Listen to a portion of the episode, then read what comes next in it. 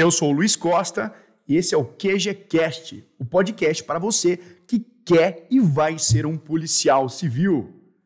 Estamos ao vivo aqui para mais um podcast QGCast, voltando aos nossos episódios. Gente, a gente, nós tínhamos dado uma pausa, tá? Por conta da agenda aí que nós estávamos com muita coisa. Agora a gente conseguiu encaixar novamente o nosso podcast. E o nosso podcast agora sempre vai ser voltado, focado para histórias, né? Para a gente trazer pessoas aqui, é, policiais, pessoas que fazem realmente a diferença, né? Ou às vezes não é policial, mas pô, faz a diferença na sociedade, tem uma história para contribuir. E aí a gente vai trazer aqui para o nosso QGCast, cara. Bater um papo muito legal, tirar dúvida da galera. Cara, geralmente sai muita coisa, a, digamos assim, a galera que está prestando concurso, que segue o nosso canal, acaba também aprendendo muita coisa que pode ser usada para concurso público. E hoje, hoje, hoje, tá? Uh, eu tô trazendo o meu amigo pessoal, tá? Policial civil também, com uma história muito legal. Hoje, geralmente, ele vem apresentar o podcast comigo. Mas hoje ele não vai apresentar o podcast. Hoje ele é o convidado, ele vai contar toda a história dele, desde o início, da opção dele pela carreira pública, pela carreira policial, né? E como é que ele teve toda essa trajetória de ascensão. Hoje ele é conhecido no Brasil inteiro, né? Então, além de trabalhar, ele está sempre envolvido com projetos bacanas, projetos grandiosos, para ajudar realmente a população, para ajudar o próximo. Então, hoje eu tenho o prazer de anunciar para vocês aqui o meu camarada, o Chubão do, do GER. Chubão do GER, acertei agora. Luizão, Tá vendo? bem? Beleza, Rafa? bem. Chique no último. Levamos umas duas horas, mas chegamos aqui em São José, cidade abençoada. E aí, Luizão, você tá bem? Tô bem, tranquilo. E você, Rafa? Tô bem, cara. Tô Sempre correndo, né? férias, Tô de férias, É isso aí, meu. mas fazendo algumas agendas aí, fazendo um monte de coisa no meu dia a dia. E viemos aqui motivar essa galera aí. Desculpa eu tô meio assim e tal. É que eu tô uns dias dormindo pouco. É, motivar essa galera aí a ter um foco, um direcionamento pro concurso público que eles tanto querem, entendeu? Pra vida também, né, Rafa? que o concurso público é aqui, ó. Polícia Civil do Estado de São Paulo. Bacana. Rafa, a gente pode contar toda a sua história hoje aqui, cara? Pode. Bacana. Então vamos, vamos lá, que a galera. Eu não sei se algum podcast você contou sua história já do começo ao fim? Ou só não, trechos? Não, não, trechos. Trechos da sua história. É. Bacana. Por que, que eu falo isso aí? Porque as pessoas têm uma impressão que você estourou do nada, ficou conhecido do nada. É. Um dia tava lá fazendo trabalho e aí foi do nada. E a gente sabe que não foi do nada. Tem uma baita trajetória. Você já estava contando pra mim mesmo quantos anos você tá na polícia, né? Quantos Sim. anos já de polícia, Rafa? Quase 20 anos, é Quase isso? 20 anos, né? Quase 20 anos, cara. Quase 20 anos contribuindo, servindo a sociedade, fazendo um trabalho que muitas vezes as pessoas apontam o dedo, mas não tem coragem de fazer. Não, não. O Né? pessoal critica, fala mal, Aham. mas é a primeira que ele liga somos nós quando tem problema.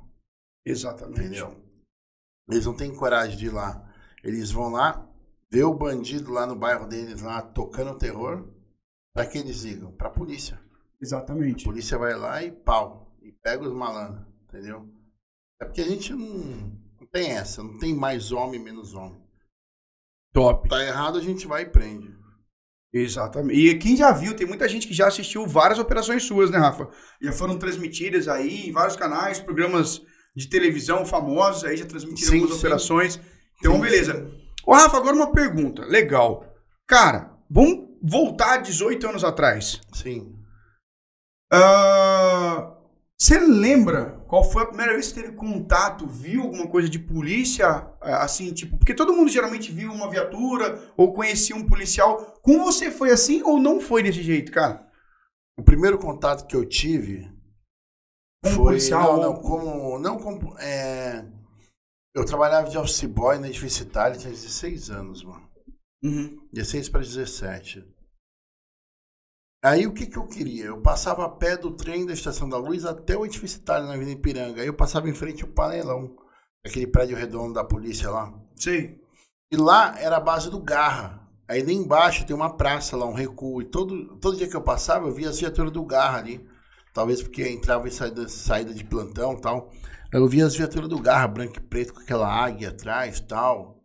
Os caras de metralhadora, pistola. Eu falei, puta, é isso que eu quero pra minha vida, cara. Uhum. Aí ali eu decidi que eu queria isso pra minha vida com 16 para 17 anos de idade. Novo pra caramba, 16 é, ali né? eu decidi, cara. Ali eu falei, é isso que eu quero pra minha vida. Ô, Rafa, eu, eu pergunto porque algumas coisas que eu conheço da sua trajetória, você chegou a ser skatista profissional. Cara, Ou eu quase. Não, cheguei- não, eu, eu andei muito assim, eu, eu disputava campeonato e tal. Você era um atleta. Digamos, assim, não, a minha- atleta. Não, a minha vida inteira foi de atleta. Entendi. O Rogério, que é meu amigo que tá aí, Aham. ele tá comigo desde quando eu tinha 9 anos de idade. A gente sempre foi atleta, sempre andamos de skate e tal. Entendi. É que o skate era um esporte nosso e tal, que a gente gostava, porque gerava uma coisa radical, Certo. porém não. Eu sempre gostei de, de ver o bicho pegar, tá ligado? Tipo, vou te falar um exemplo. Uma coisa que eu gostava de dropar é tipo half pipe, sabe? Gigante. É, porque eu gostava de sentir aquela, aquele. Sabe quando você desce uma ladeira que você sente aquele ácido subir na barriga assim? Sim. Aquilo, mano. Saquei. Adrenalina, não sei explicar o que é, mano. É uma sensação estranha que é gostosa. Tinha uma predisposição pra adrenalina. Sempre, sempre tive. Bacana. Aí você passou, viu as viaturas e falou, cara, é isso que eu quero da minha vida. Isso com 16 Não, anos. aí na época eu comecei a ver jornal policial. Aham. Aí eu vi aquelas viaturas lá, pá. Eu vi o delegado Olim, vi o doutor Nico. Os caras já estavam na época Não, já. já era mil anos. Caramba, mano. Aí eu via no, no, no, no Marcelo Rezende, até no Ratinho, quando ele apresentava o programa policial. Aí eu falei, caralho, não aqui agora. Eu falei, é isso que eu quero pra minha vida, malandro. Certo. Aí eu comecei a trabalhar em cima disso. Aí eu falei, o que que precisa? Aí eu comecei minha caminhada. Ô, rapidinho. Ô, João, pega, manda o link em todos os grupos. Você tem acesso ao Telegram? Manda em todos os grupos, nos grupos lá também, fechou? Por favor. Entendi. Então, cara, eu não sabia, cara. É que você falou. Se você tem 20 anos de polícia, os caras já. É, o Nico, os caras já estavam na polícia já há um tempo já. Ah, anos, Aprendendo mano. pra caramba. Os caras, 30 e poucos anos, 40 Caramba, anos de velho. polícia. é. Ô, Rafa, beleza. Aí nessa, nessa- nesse inteirinho da história, você falou, beleza, já sei o que eu quero. Com quantos anos efetivamente você foi prestar concurso? Com 19. 19 pra anos? 19, é. É, você falando assim, porque é muito difícil. Uma galera com 19 anos, hoje talvez seja um pouco até mais, porque difundiu-se muito sobre, esse- sobre isso. Mas acho que antigamente era bem difícil. A pessoa com 19 anos já queria fazer um concurso.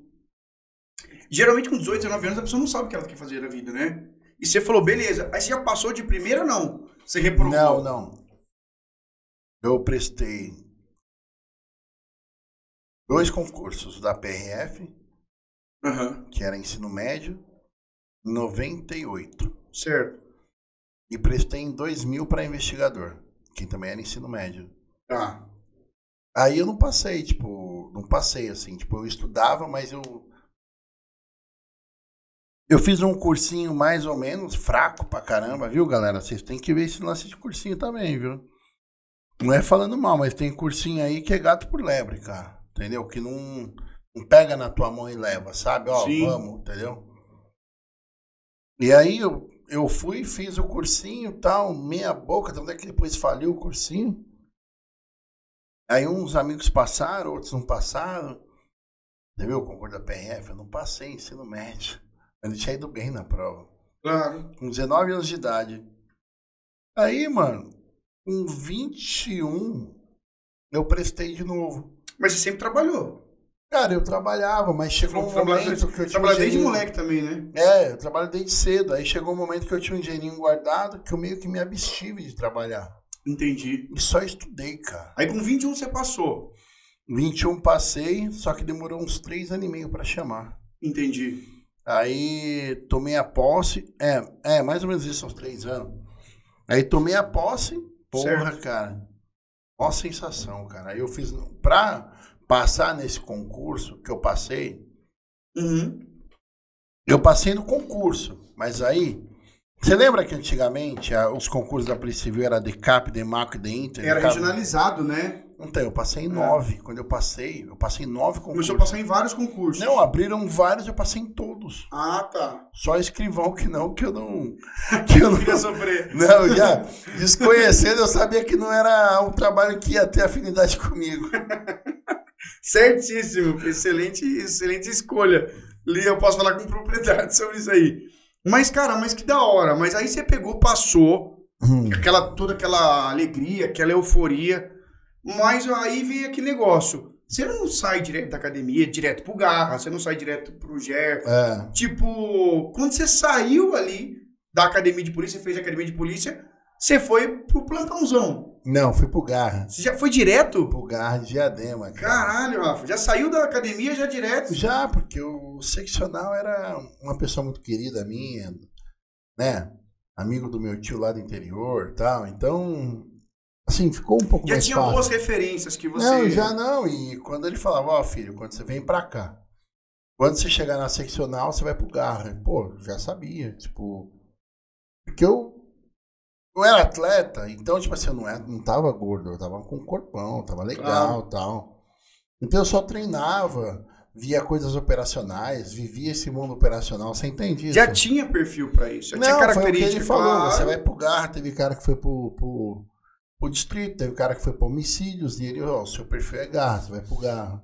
Entendi. E aí eu fui pro Garra de Diadema lá, mano. Sem saber nada de polícia. Nada, mano. Eu tava com o quê? Com uma. Eu tava com uma. Uma pistola, uma 40 e uma 380, 19 mais um. E com vontade de trampar. Vontade de prender os outros. Você lembra da sua primeira cana, da sua primeira prisão? Lembro, cara, lembro. Tava eu, Vinícius. Aham. Nossa viatura no Palio era uma. No, no, no Garra era uma Palio preta, fosca. Olha quando pegou as viaturas e viu preto fosca, tá ligado? Você lembra nós- detalhes? Quem, como é que foi a Lembro, situação? Lembro, lembro. Pode Só- falar? Opa! A gente tava patrulhando a avenida lá, em Diadema. Não é Lucas Nogueira, é uma... não, não é, é São Bernardo. Tava na avenida do Boiadeiro lá, uma avenida que tem um restaurante lá. Aí me passou um cara com uma moto, mano. Hum, Viu a viatura, pum, deu aquele, aquela freada. Aí o Vinícius já tava mais malandro, conhece- conhecedor de rua. Puta lá, mano, ciscou, vamos. A gente foi pra cima, ele tocando a viatura, pum, grudamos o cara. A moto era bode. Uhum. A moto berrava e tal. O que, é bode pra galera? Bode e moto cabrito, dublê. Entendi. Aí peguei uma moto, Coração a milhão. não, a mil. Falei, pô. Aí deu uma cana, assim, essa cana aí é o meu parceiro, mas quando eu rodei nas outras viaturas, lá dos encarregados, lá, Uhum. Eu dei cana, mas a cana era deles, eu só era só um coadjuvante. e aí eu cheguei, dei uma cana, levamos pro terceiro DP, fritamos o cara, foi num, numa receptação. Uhum. E essa foi, aí dali começou, mano. Top, cara. Aí foi uma cana atrás da outra, todo mês, Luiz. Todo Tipo, mês. Ah, todo mês, assim, diadema a gente fazia pouco, uns três flagrantes por mês. Uhum. Mas no Goya a gente fazia Direto. uns sete por mês, oito por mês. Eu, o japonês e o Guilherme. E aí minha pergunta é assim, é, história da polícia. Naquela época só tinha garra ou já tinha goi? Tinha o Goi. Já tinha o Goi. do Decap e o Garra do Demacro. E o Garra Dake. Fazia a mesma coisa ou não? O Goi, o Garra, ele dava apoio aos distritos e patrulhamento ostensivo, né? Grupo Armado de Repressão a Roubos. Correto. E o GOI, Grupo de Operações Especiais, que também patrulhava, fazia trabalho preventivo também, Uhum. e dava apoio às, às delegacias do DECAP. Entendi. Mas você ficou no garra. Eu fiquei no GAR de Diadema, aí do Certo. GAR de Diadema eu fui para capturas, trabalhar só com pegar procurado, Uhum. chegar muito vontade de procurar de justiça lá. Diadema era uma benção. Uma cidade boa pra era trabalhar um nessa berço. parte. Não, era um berço, né? Pra quem queria aprender, Não, o cara era um bom. lugar, mano. Porque os caras que roubavam moravam lá. Ia roubar em São Paulo, Zona Sul, São Caetano, entendeu? E aí e morava lá, então. era, era lá, tinha determinado bairro que era a cidade dormitório dos bandidos, tá ligado? Entendi. E aí a gente chegou e. E aí eu fui pra capturas. Aí eu me destaquei tanto na capturas que o chefe da homicídio um dia passou e falou: Meu, tudo bem? Então eu falei: Ei, chefe, tudo bem? José Edson Silva, o nome dele. Uhum. Aí ele falou assim: Você quer trabalhar aqui no homicídios? Eu falei: Ô chefe, como quer? Ele falou: Ah, você vai investigar, vai ter o local, autoria, motivação. Você tem que investigar e prender o cara. Eu falei: Opa, isso que eu quero, né, mano? Com 25 anos de idade, eu acho que 24. Tinha saído do garra. É, tinha saído do garro. Saiu do garro, foi pra garro, capturas, E aí foi da pro capturas homicídio. veio o convite para homicídios, meu. Da hora. Aí tinha, eu tinha convite da homicídios e da Dizzy pra trabalhar nos dois. Tá. Dizem, para quem não sabe. É, Delegacia de Investigação sobre Entorpecentes. Uhum. Só que o seccional, ele falava: não, filho, vai ficar no garro, vai para homicídio, que homicídio também é legal. Você quer aprender a investigar, vai para homicídio. Certo. Aí eu fui para homicídios, cara, lá arrebentei, mano. Eu participei, demos cana pra caralho, prendemos pra caralho, investigamos pra caramba. A gente sempre esclareceu homicídio. Chegava, tinha local de crime que acontecia. O ladrão, ele, o homicídio, ele tem um hábito, né? Ele Sim. vai, mata e volta meio que não sei qual que é a sensação. O cara que já matou bastante, ele sempre volta no local. Caramba, cara. E a gente chegava, eu chegava antes, mais caracterizado, e o Fabinho vinha com a caracterizada depois. Eu ficava no meio da galera ali, só ouvindo, só de orelha em pé. Moleque novo, então era alto, mas novo. Entendi. E ficava com a orelha em pé ali, ó. Só. Chegava com uma descaracterizada, bermuda, às vezes chinelo. Tipo assim, pra aprender, tá ligado? Investigação. Ó, Rafa, você falou uma coisa que chamou minha atenção. E que com certeza não deve ter mudado absurdamente daquela época para hoje. Com, com, o que, que você falou assim? Pô, eu chamei atenção. Eu destacava. Como é que um policial destaca? O policial que está trabalhando nessa parte de prisões, tudo. É o cara que faz mais prisões? É o cara que descobre mais? É o cara mais apetitoso para trampo? Cara, é o cara mais. Que é, assim, que é assim, uma pergunta aberta. No mundo que eu tava, que eram homicídios, não, vou te falar de procurado. Que eu me destaquei na captura porque a gente começou a aprender muito. Uhum. Ah, cara, eu investigava bem, eu sabia trabalhar nos sistemas da polícia, eu sabia pesquisar e eu ia num vizinho, aí eu sempre ficava amigo das vizinhas, do cara, e bate-papo dali. Não, ó, então, ele se escondeu, ele tá na mãe dele. Quer? Onde que é? Tal lugar. Resumindo, é dedicação, então. Não, eu, eu me dedicava, porque que nem hoje, hoje mesmo, hoje eu me dedico, cara. Eu, eu, eu, amo a polícia. Entendi. Se um dia a polícia. Assim, eu. Eu sou um cara muito de desafios, né? Certo. Se colocar um desafio para eu fazer, eu faço. Tipo, ó, você vai dar um passo importante nesse sentido. Legal eu vou, se é pra minha vida, eu vou fazer, porque se tiver escrito para mim, porque a gente sente quando o negócio é pra gente, tá Sim. ligado? Aí você foi, aí você, nessa época você tava no homicídios, obviamente começou a se destacar lá também. Não, lá eu, pô, esclarecia muito homicídio, eu o Fabinho. Tanto é que a nossa. Quantas pessoas tinham na equipe lá, Rafa? Eram. Na sua equipe? Na minha equipe só eu e o Fábio. Duas pessoas? Duas pessoas, mano. Regaçando trampalho. Aí quando ia dar cana, a gente chamava o chefe, ia lá e prendia, mano. Homicida, tá nem aí, que, que é que o cara. Não? Agora, uma pergunta aí, tá ligado? Não, você não ficava com medo? Porque assim, Rafa, até então você pega o cara que era procurado, às vezes num furto, num roubo, pá. Agora você tava. Você tava trabalhando com caras. Que já matou. Que já matou. E às vezes é cara que matou pra cacete, meu. Não, todo cara que matou pra caralho. Tudo cara que matou pra caralho. A fita era essa. É. é. Porra, mano. Você, ou seja, você tá lidando com um cara, mano, que tipo, porra, não é qualquer pessoa, é um cara que não tem medo, mano. Certo? É um cara que vem para cima, é um cara que mata mesmo. É um cara destemido. É um cara destemido, é. Tô adjetivando assim de uma forma até educada. É, Luiz, não dava medo, Luiz, mano. Certo? Cara, Luiz, dava até medo. Juro pra você que dava medo. Uhum. Mas, Luiz, com todo respeito, cara, ele que escolheria como ele ia vir. Entendi. Você entendeu? Certo. Faz sentido. Eu me identifiquei, sou policial, a gente tá de colete, tá distintivo, tá de viatura. Pô, o cara vai querer reagir, entendeu? Porra, mano. Eu também não, eu não vou voltar para casa morto, né? Pô. Claro. Entendeu? Entre a minha vida e a dele, é a dele que vai se perder. Sim. Dentro do cumprimento do dever legal, legítima defesa, entendeu? Minha de terceiro. Sim. Tem a luz, eu não sei explicar, mano. Mas você não ficava com medo, assim, de o cara querer Mas se vingar tem depois? até hoje, Luiz. Mas, uhum. não, do cara vir atrás, essas coisas. É. Porra, Luiz. Eu comprei uma maquininha de senha. Arrancava a senha. Aí eu cortei, João, aí, ó. Entendeu? Eu comprei uma maquininha de senha. Você entendeu? Pra me odiar e pra falar que ia me pegar, pega a senha aqui e vai lá pro final da fila. É só mais um na fila do pão. É só mais um, Luiz. O certo. ladrão, ele só, o ladrão, ele vai chegar em você, vai te, vai falar, ô, oh! aí ele vai te dar os tiros, porque é isso que eles fazem. Ele não vai vir para trocar tiro com você. Entendi. Entendeu? Ele não vai ser destemido de vir de frente. É difícil. Aí você ali, você e o Fabinho. Não, arrebentando. Arrebentando. Pra caralho. O cara ficou quantos anos lá? no homicídios? No homicídios eu fiquei um ano, cara. Um ano no homicídios. Um ano, um ano e pouco, um ano e pouco, mas trabalhando pra Um caralho. ano e pouco produzindo. Não, é que matava pra caralho lá, mano. Diadema Vice era foda. Diadema. Vice. Alto corte. Aí, ó, Diadema Vice era Diadema- foda. Era foda, mano, porque Os caras era sentavam o dedo muito homicídio, Luiz. Era muito. Por causa de quê? Cara, a Motivo. cidade, eu não sei, tudo lá era na bala, mano. Entendeu?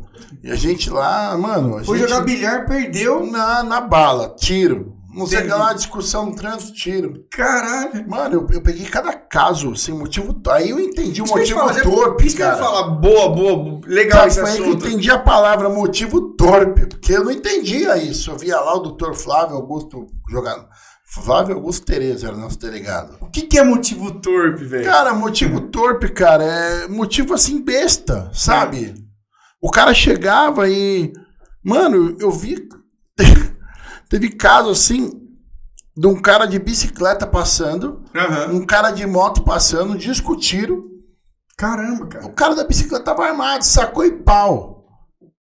Nossa. Você entendeu? Tinha um moleque que é Diego o nome dele. Foi o primeiro local de homicídio que eu fiz, cara. Chegou lá, tava o corpão lá esticado, lá duro, lá. Gelado. O moleque era jogador de futebol. Já tava indo pra time bom. Putz. Discutiu com um bagulho de bicicleta. Não, não, não. Aí é outra coisa. A outra já era outra história. Ele tava numa avenida lá, passando tal. Aí se liga só, Luiz. Ele jogador de futebol tal. O que ele fazia? Deu em cima de uma mina que não devia. Putz, o famoso talarico. Talarico, cara. Aí os caras foi lá um dia, Cobraram numa quinta-feira, meio-dia, que era o dia da feira lá. Aham. Ele passando na avenida, ele correu pra caralho, né? Mas os caras colocou com uma moto lá e Sentou o pau nele. sentou o pau no menino, rapaz. Cada um de de uma 18 menina. anos, 19 anos, cara. Putz, Rafa, eu vou falar um bagulho pra você. Você falou isso aí no meu primeiro ano de polícia, cara. Tem uma aguinha aí? Tem. Tem, ó. O, o John, o John, cara, o John é, é zica, velho. O Entendi. John vai pro forró, pega as coroas, edita vídeo, mexe na parte de infraestrutura aqui. Pega as casadas e não morre ainda. Aí, ó, aí, ó, olha ele falando que ele pega as casadas e não morre, tá vendo? Vai, o que, que vai acontecer com esse cara aí querendo. Mas é que a mulherada que ele pega, que ele fica, é a mulherada acima de 60, 70 anos. Ah, Então, geralmente, o marido já tem 90, 100, ou já morreu mesmo, tá ligado? Ou já faleceu. Então, assim, por isso que ele é destemido. Esse João é, João é embaçado. É por isso que ele é destemido. Você fala assim, pô, velho, esse cara é tão destemido assim, mas ele sabe onde ele pisa. Hum. Mas, ô, Rafa, voltando a- ao que você tava falando, aí você ficou um ano e pouco no homicídios e depois? Aí depois eu fui pro GOI, mano. Depois foi pro Aí GOI. fui pro GOI. A convite também. Então, eu fui a convite pro DECAP, mas assim. Ofereceram, ah, você quer vir e tal. Não era permuta, era transferência, mas sem permuta. Aí eu falei, puta, onde você quer vir aqui? Eu falei, puta, diretor conhecido meu, gente boa pra cara, Toraldo Galeano. Aí ele falou, filho, você quer ir pra onde? Eu falei, puta, eu quero ir pro GOI. É, porque eu vi o Tigrão lá e tal. Eu falei, puta, é isso que eu quero também. Aí ele chegou, mano. E. Ô, John, obrigado. Ó. Irmão massa, mão na massa. Ô, John, é seu copo aí, mano. Aí eu Pode cheguei no. GOI, Luiz. Eu che... Já aproveita aqui já, hein? Hã? Aí, ó, já pega seu chibão, não vai querer mais? Aí eu cheguei no GOI. É. Aí falaram assim pra mim, assim, ó, filho, você gosta de fazer o quê? Eu falei, eu gosto de prender. Ah, você gosta de prender? Então tem um grupo aqui, o grupo 50. O delegado gosta de prender pra caralho, tal, tal. Aí ele falou, ah, legal. Isso o supervisor do GOI, né? Porque o diretor ligou pro supervisor do Dr. Toninho e falou, ó, tô mandando menino aí que o menino gosta de trabalhar, gosta de prender e tal. Ah, legal, já sei qual grupo vou colocar ele. Aí vou colocar no 50, que é do, do Dr. Palumbo. Foi ali que eu conheci o delegado Palumbo. Ah, foi ali a primeira vez que teve É, contato com o conheci Dr. Palumbo. ele, conheci o Kenji e tal. Tava lá, já, já- o Dr. Palumbo e o Ken já O estavam Kenji ali chegou, já. não, o Kenji chegou um mês antes de mim. O Aham. delegado Palumbo já tava lá, já era piloto do grupo 50. O que, aí- que é piloto, pra galera entender? Piloto é, o- é assim, ó. É o delegado que coordena as viaturas do dia. É o delegado que coordena as viaturas do dia. Ele é o ter um piloto. delegado, é o piloto. Não que ele vai pilotar a viatura, não é isso? Não, não, não. É o piloto que pilota todas as equipes, tá ligado? Uhum. Aí me apresentou, ele perguntou: você gosta de trabalhar mesmo? Eu falei: ah, doutor, eu gosto. Ah, então tá bom. Aí me colocou eu, Kenji e o Marcelo, que era um polícia lá. Aí colocou a gente e tal, rodamos aí o Kenji saiu de férias logo, aí rodei com o cara, depois acabou ficando só eu, Kenji. Aí um dia a gente puxou um cavalete tal no distrito, pô, para ficar salvaguardando lá um produto tal, aprendido.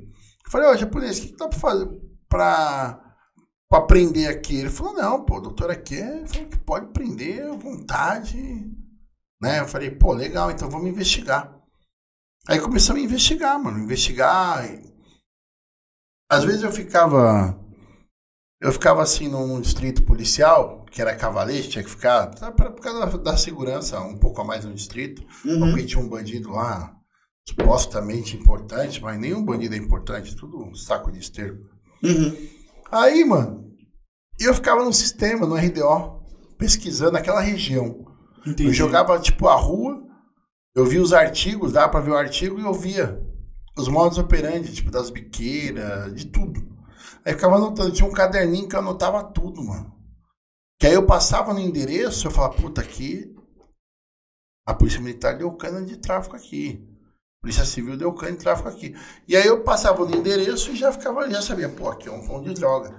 Então posso dizer que você elucidou vários crimes utilizando um caderninho. Foi isso? Não, então. É que eu você anotava, eu anotava. Você investigava num caderninho. Não, eu não investigava, mas eu anotava, eu mapeava uma região.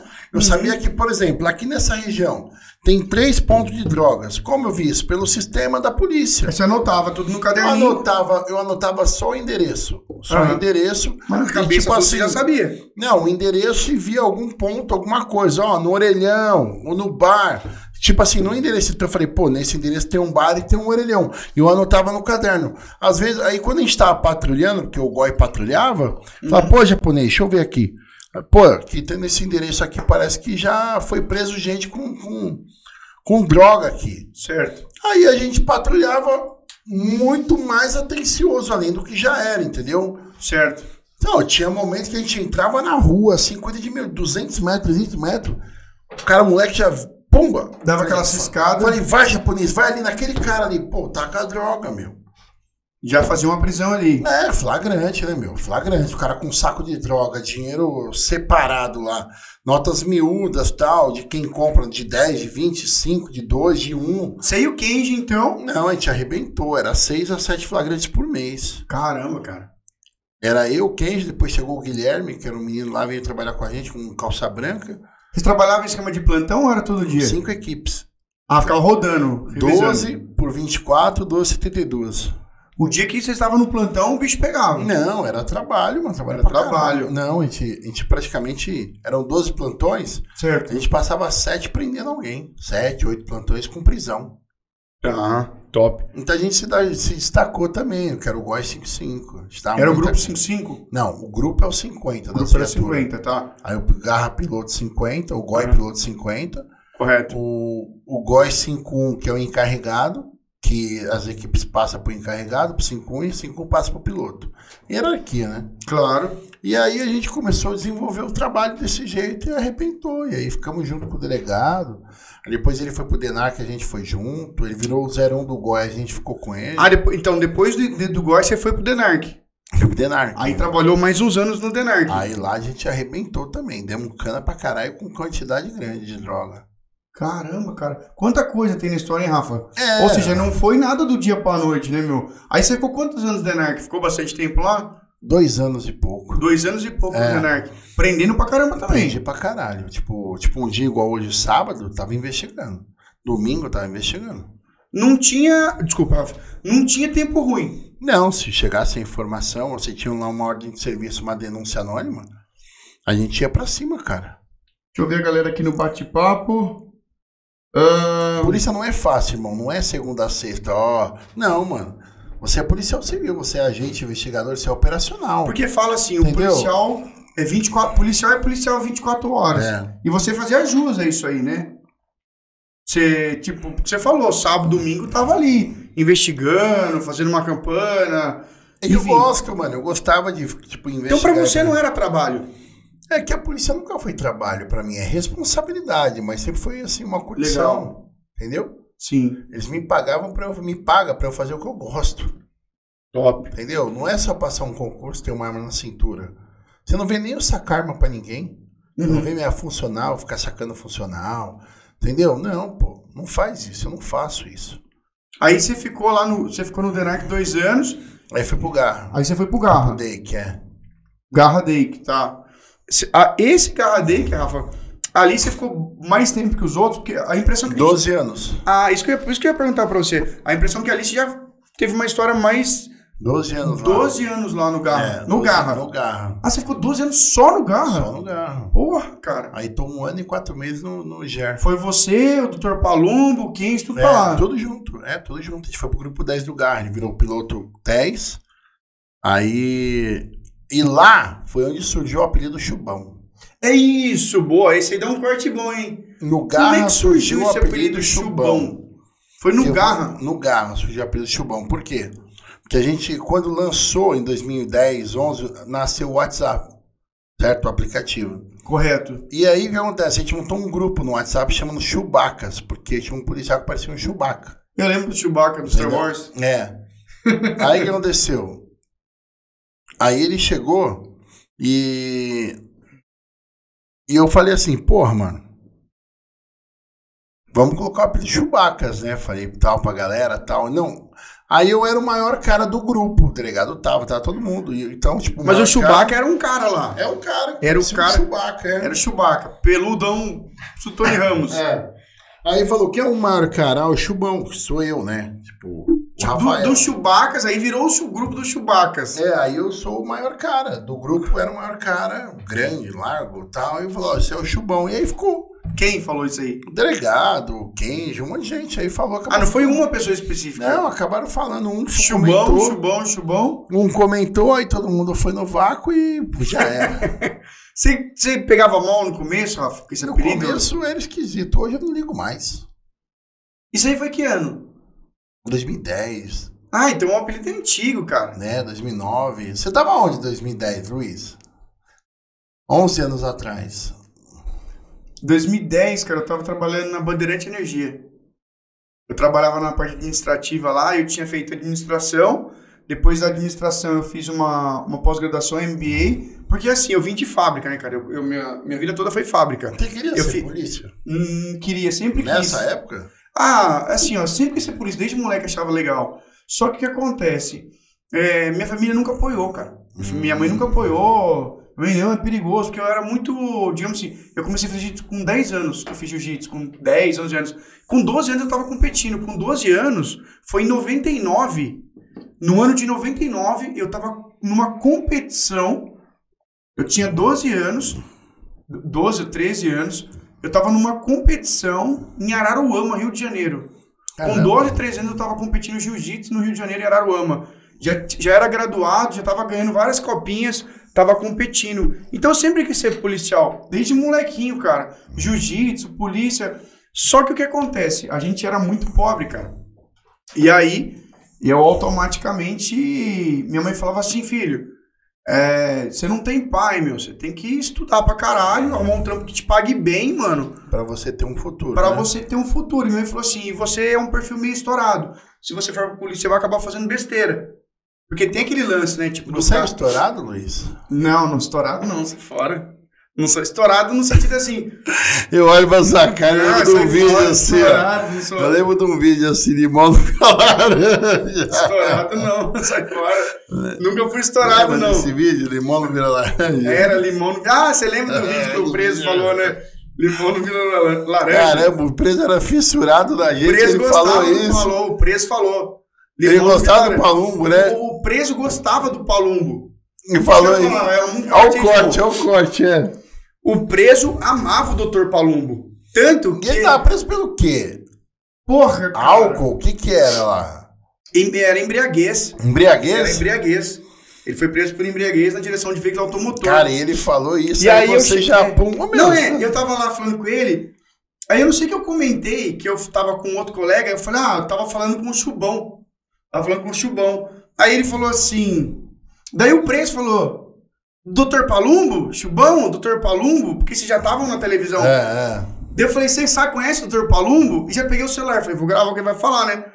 Daí eu falei, você conhece? Dele, é, laranja não vira limão. Meu Deus. É, daí eu falei assim, e que mais que ele fala? É, quem tem filho grande é elefante. O preso sabia os bordões do Dr. Palumbo. Sabia os bordões? É, eu filmei. Eu filmei.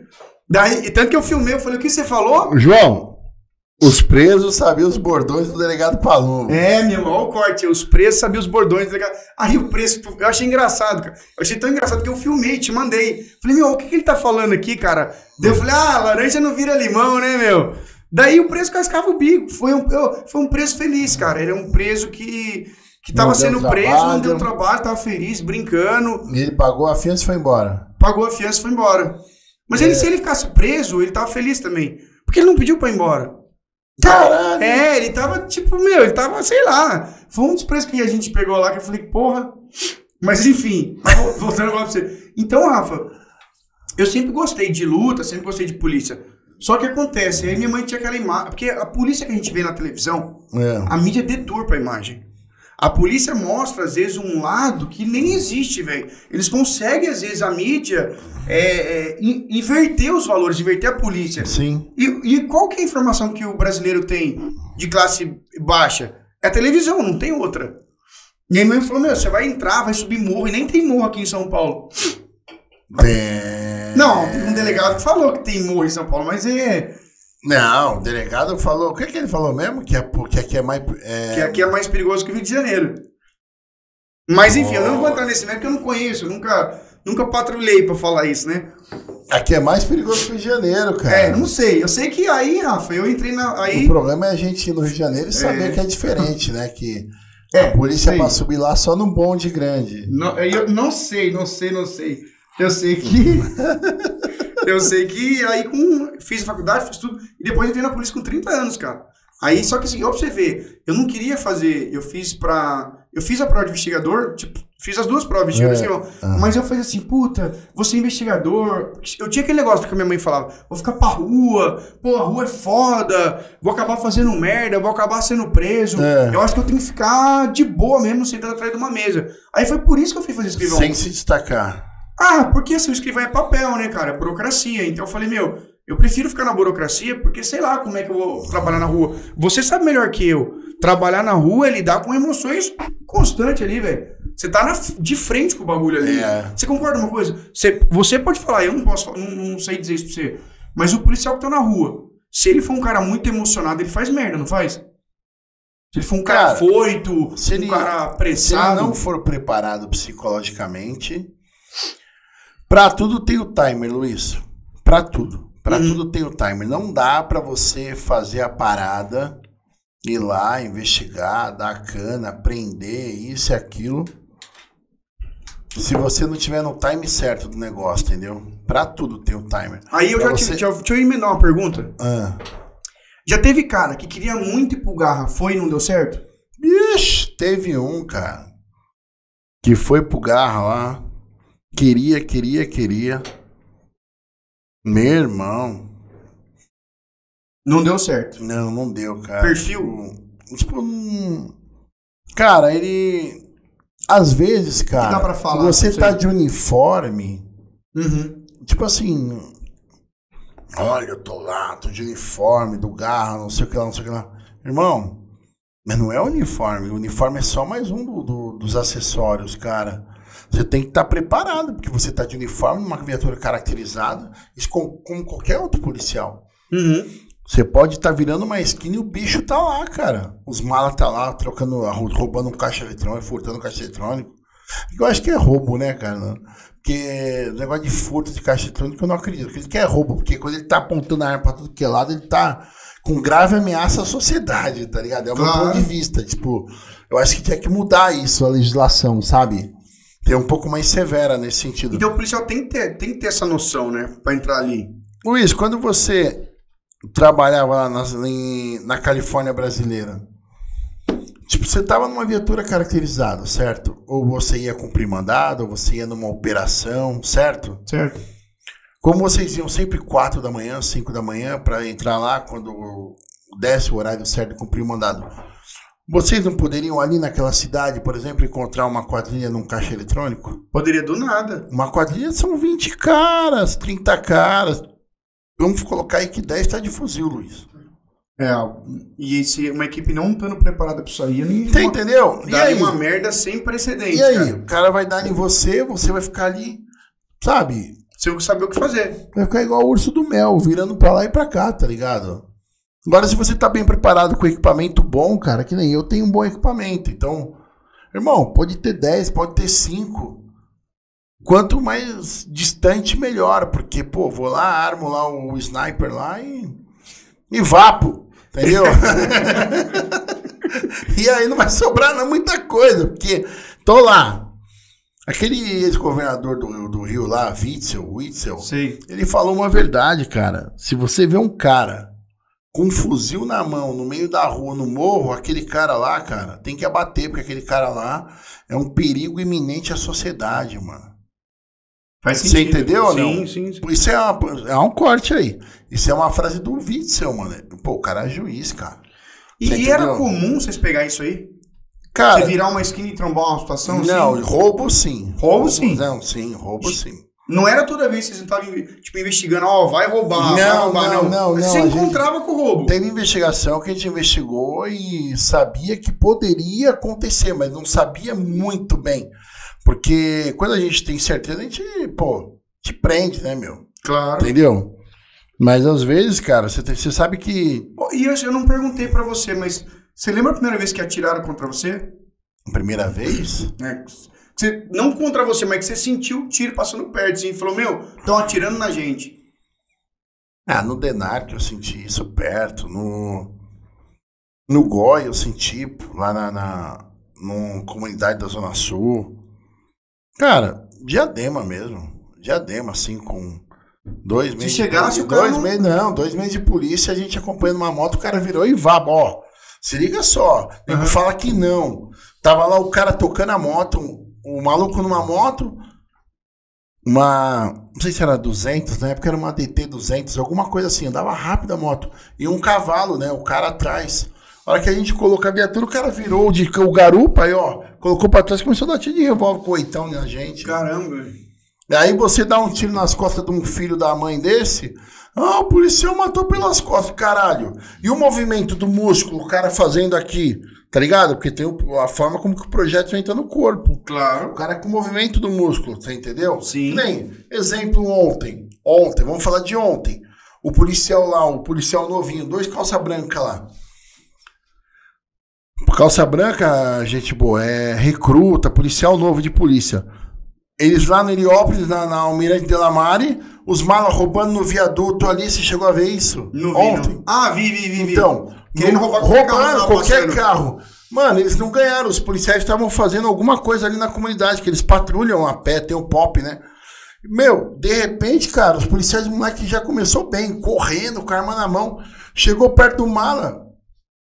De repente a gente ouviu pô, pô. A gente só ouviu isso no primeiro take. À noite, lá no Datena, a Polícia Militar liberou a imagem da câmera. Meu irmão, você viu o cara sacando o canhão? Chegou a ver, Luiz? Não vi, não O vi. cara sacando o canhão, mano. Porra, mano, tá escrito. Você não é perito pra saber se o negócio é de brinquedo ou não. O Claro. cara sacou o canhão e tinha um policial perto. Vai que é uma arma. Ô, mano, eu já vi isso, o cara sacar rápido. A gente viu aí em vídeos de televisão. Sim. O cara saca, consegue balear um. Você entendeu? Aí o outro policial larga a arma, larga a arma. O cara meu, largou a arma, meu irmão. Tomou, Largou a alma. Você foi embora, foi por causa do Você capeta entendeu? merecido. Você entendeu? Ou larga a arma ou larga a alma. Não largou a arma, largou a alma. Você Foi entendeu, embora, mano? E assim, um puta de um trabalho, mano, dos policiais, juro pra você. Um puta de um trabalho, cara. Ah, mas não, meu irmão, tá na câmera. lá. Não contra fatos não tem argumento. Claro. A imagem tá lá. Rapaziada, a câmera ajudou dessa vez, cara. Ela sempre ajuda, cara. Igual que eu te falei, né? Que a gente, dependendo da cana, é que minha GoPro eu perdi. Mas eu levava minha GoPro, cara, aqui, ó, no colete. Ajudava. É, mano, você vai fazer um cumprimento de mandado de busca, né? Vai, que é, é inerente ao GER isso. Certo. Mano, você vai cumprir o mandado de busca, vai invadir a casa do ladrão lá de madrugada. Você vai dar uma cana. Porra, a câmera tá vendo, pô, que você tá lá. Você entendeu? Que você tá fazendo a incursão. Se o mala é assim, cara, é como eu te falei, o mala escolhe como ele vem, né? Entendeu? Se ele vem de pé, se ele vem deitado. Se ele trocar tiro com a gente, pô, eu puder dar um tiro bem colocado nele, eu vou dar, cara. Pra pelo menos cessar aquela ameaça. Entendeu? Eu dou o tiro, imobiliza ele. Não dá pra falar, olha, vou dar no ombro, vou dar. Não, cara, gente vai dar um tiro pra imobilizar o cara. Claro. Entendeu? Uhum. De preferência no garrafão, que aí separa o cara. Ó, teve uma pessoa que perguntou aqui, Rafa, ó. É, pergunta pro Chumão se o Ger trabalha em patrulhamento. Trabalha também. Trabalha também patrulhamento. É por acionamento, mas fica viaturas patrulhando também. Apoia roubo de banco, a caixa eletrônico, apoia colega que trocou tiro, apoia policiais que vão fazer uma incursão em comunidade, apoia policiais que vão prender. Uhum. Patrulha também, tem equipe que patrulha. E, e aí que a gente chegou naquele ponto, que a gente fez uma volta no sentido assim, que o cara que entra pro grupo operacional, ele tem que saber que ele vai correr risco, que ele vai tomar tiro, que ele vai às vezes se deparar com bicho feio mesmo ali, virou a esquina e tromba uma situação complicada. E aí, meu, é o que você falou. E tem cara que você falou que não servia pro trabalho, não tinha o perfil. Mas teve cara que já pediu pra sair quando viu que era assim? Não, cara, mas tem cara que não, não, ele não serviu ali pro garra, mas na homicídios lá o cara se destacou. É o trabalho em si, você tá entendendo? É o perfil do você, trabalho. Isso é, um, isso é um corte, João. É o perfil. Às vezes o cara é bom na capturas. Tem cara que é bom assim, por exemplo. Sabia que tem policial do DEIC que o cara batia o olho na placa, o cara já sabia que aquele carro era bro, era bode, mano, que a placa era adulterada. De longe o cara batia o olho. Entendeu? Tem cara que é bom, cada um tem a sua especialidade. Às vezes o cara Não é estar. o cara pedir pra sair, então. Tipo assim, do cara chegar e falar, cara, Não, não, Peço ele, mesmo. não é Não, é nem pedir, cara. Ele chegou e falou assim: puta, cara. Eu, meu perfil é mais pro lado da investigação. Meu perfil é mais pro lado do, da parte administrativa. Cara, independente do perfil, a máquina precisa andar e precisa do cara. O cara, para aquela engrenagem girar, né? Para aquela máquina funcionar, a engrenagem tem que estar lá. Tem cara, pô. Sabe, tem gente que fala mal de policial antigo, de delegado antigo. Cara, isso é errado, brother. Eles têm uma história. Sabe, o policial antigo, investigador, escrivão, carcereiro, agente policial. Meu, não importa, papiloscopista, fotógrafo, auxiliar, delegado de polícia. Ah, mas o cara é antigão, ele tem uma história, cara. Ele tem uma história na instituição. Hoje ele tá lá porque eles estão lá fazendo o que? A gestão para as pessoas mais novas não fazerem cagada, você tá entendendo, mano? sim. Então o cara antigo, ele tá lá porque ele tem um motivo, ele tem uma história na instituição, ele fez a parte dele. Faz ainda, né, Não, cara? não, o cara fez, mas o cara. Quando o cara antigão era novo, com certeza ele era muito mais operacional. Sim, sim, sim. Você entendeu?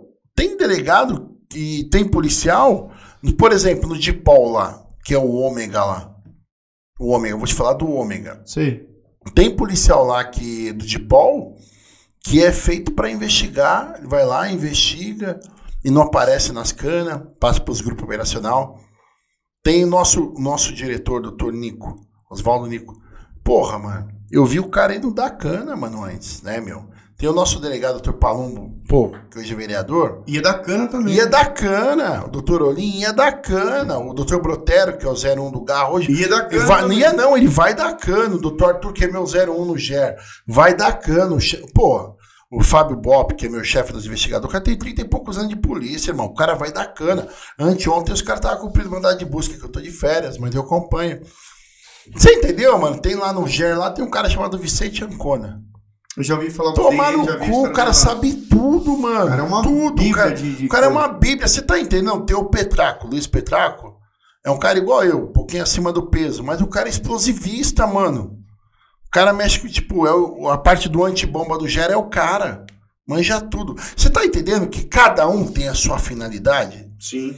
Ninguém passa batido. É um mas assim, né? É um completa. organismo, ele se completa. Mas, meu irmão, você tem que gostar de polícia pra fazer isso. Não é só ir lá fazer polícia por fazer polícia.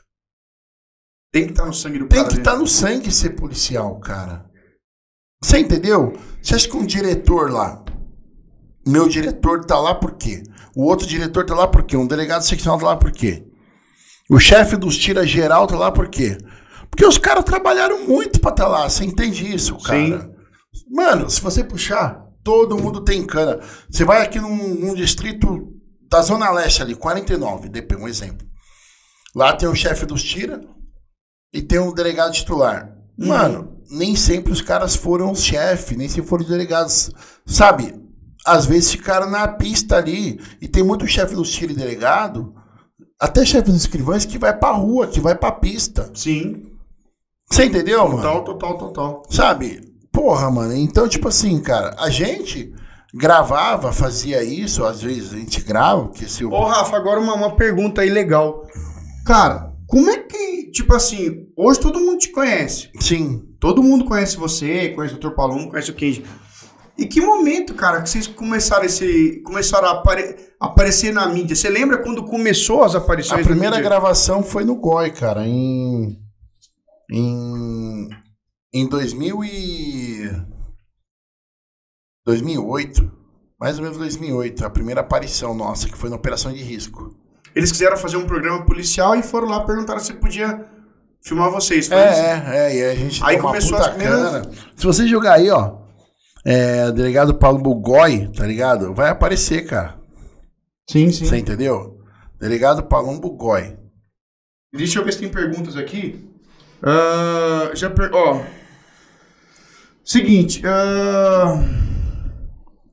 Isso aqui depois eu vou falar do, do, do tratamento de CAC. Uh, seguinte. Na prática, qual a diferença de agente e investigador? Não tem diferença na prática. Já tem 10 vídeos meu falando isso aí. É a meu. É esse agente na policial. Teoria na teoria é o salário, cara, mas não muda muita coisa, não. Tem 50 vídeos falando sobre isso aí. Que mais? Vamos ver se tem alguma pergunta interessante aqui. Uh... Vai ter concurso? Vai, filho. Estuda e não fica se preocupando em quando vai abrir. Mas sim em estar tá preparado para o concurso. Que eu acho, cara? Eu acho que o cara uh, tem deixa que. Deixa eu ver. Ó, uma pergunta aqui para você, Rafa. É, qual o tratamento com os CACs? O que, que você acha? O cara pediu para te perguntar. O tratamento com os CACs? É, o que, que você acha sobre os CACs? Cara, primeiro que eu gosto, né? Eu respeito. Eu sou um cara. Cara, sabe o que eu aprendi em relação a CAC, em relação a porte de arma? CAC é atirador, é, certificado de atirador e caçador. Uhum. Que todo mundo tem o direito de defender uma coisa importante que é a chamada vida, tá ligado? Todo mundo tem esse direito. Todo mundo tem o direito de se defender. Não fala isso nos Estados Unidos, na emenda, Sim. acho que é na segunda emenda, que fala que você tem o direito de se defender a sua propriedade, sua vida tal.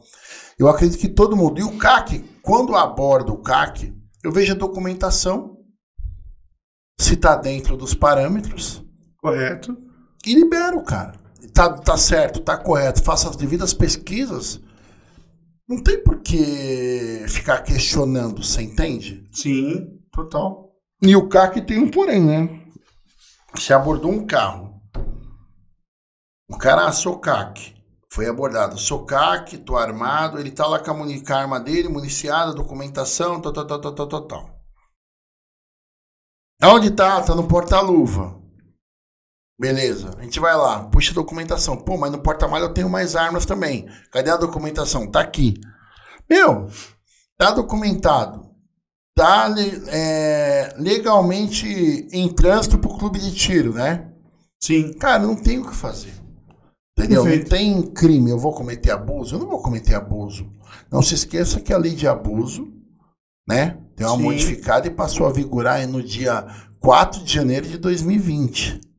Lá no começo, antes da pandemia, no começo sim, da pandemia. Sim, sim. Então, tipo assim, cara, a gente pesquisa, joga no sistema, faz todas tá as. Tá tudo certo? Tá tudo certo, libera, cara. Acabou. Libera. Mas saiba de uma coisa, Luiz. É como eu te falei, cara. Eu sou a favor de porte de arma. Eu sou a favor que o ser humano possa se defender. Possa defender a sua vida. Eu sou extremamente a favor a isso. Você entendeu? Ah, mas não sei o que lá, armamentista. Não, amigão. Não é isso. Eu sou a favor que o ser humano possa defender a sua vida. Você entendeu? Perfeito. Isso não é nem ser nem deixar de ser armamentista. Eu só sou a favor da vida, a favor que as pessoas possam se defender. Com certeza. Rafa, uma outra pergunta aqui que a Alcirlene fez. Ah, há muitas mulheres trabalhando no GER? O GER tem a Roseli. Roseli. É. Tinha uma, tinha uma mulherada no Garra, não tinha? Eu já vi umas Tinha, fotos. tinha, tinha, né? tinha. Mulherada operacional, né? Tinha, tinha. Não, Não, tem ainda. Tem Acho ainda? que tem. Tem no site também, né? No site tem também. Tem a Marisol. Ó. ah, tá aqui, ó. A Tamires perguntou. Chubão, boa tarde, tudo bem? Conta um Tudo, pouco. Tamires. Aí, Tamires. Conta um pouco o dia que o senhor ficou atrás de um poste, por favor. Obrigada. Que história é essa que você ficou atrás de um poste, Rafael? Ô, Luizão. Luizão, você sabe dessa daí. Não, da pinéia. que história é essa? Ó, isso é um corte, hein, João? Vai pegando os cortes. Quase morreu. Não, o dia que Então, o foi um dia que, que O eu... dia que o Chubão ficou. isso- pode um falar se dia escondeu o ou não, passou na lâmina, tá O dia que o Chubão estava atrás de um poste. Como é que foi essa história do Chubão atrás do poste? O que, que você estava fazendo atrás do poste? Tava descansando? Tava Não, lendo uma revista? O que, que você foi fazer atrás de um poste, Rafa? Cara, a gente foi dar um apoio. O delegado falou, ó, de madrugada vai ter um apoio, era do Garra, do Grupo 90. Já veio o japonês, o Kenji. Uhum. A gente foi dar um apoio a Rouba Bancos e a Rouba Bancos de Minas, que tava monitorando os ladrões de caixa eletrônica. Certo. Quando a gente chegou de madrugada, pô, os caras já havia acontecido o roubo a caixa, o furto da caixa eletrônico, e eles já estavam se homiciando no local lá. Não quero esconderijo deles. Só que os policiais estavam monitorando eles. Uhum. Quando a gente chegou na rua, um monte de viatura. Paramos. Teve troca de tiro anterior na Raposo com os PM, coitado. Teve um PM que se machucou nessa daí. Que Deus o tenha. Tá bem, mas tá chateado. Conheci depois. E aí o que aconteceu, mano? De repente, irmão, a gente encostou lá, uma viatura atrás da outra.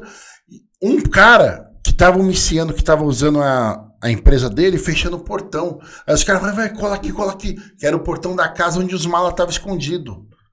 Beleza, Caramba. Luizão. Cola aqui, de quatro da manhã. Aí puxou o cara assim, no pio. De repente, mano, eu acho que alguém lá dentro, vagabundo, ouviu. Começou a gente debaixo aqui na parede, posição sul, um atrás do outro, um monte de polícia. E aqui um parapeito de concreto, tá ligado? E aqui a calçada, a gente na calçada e um caminhãozinho, um HR.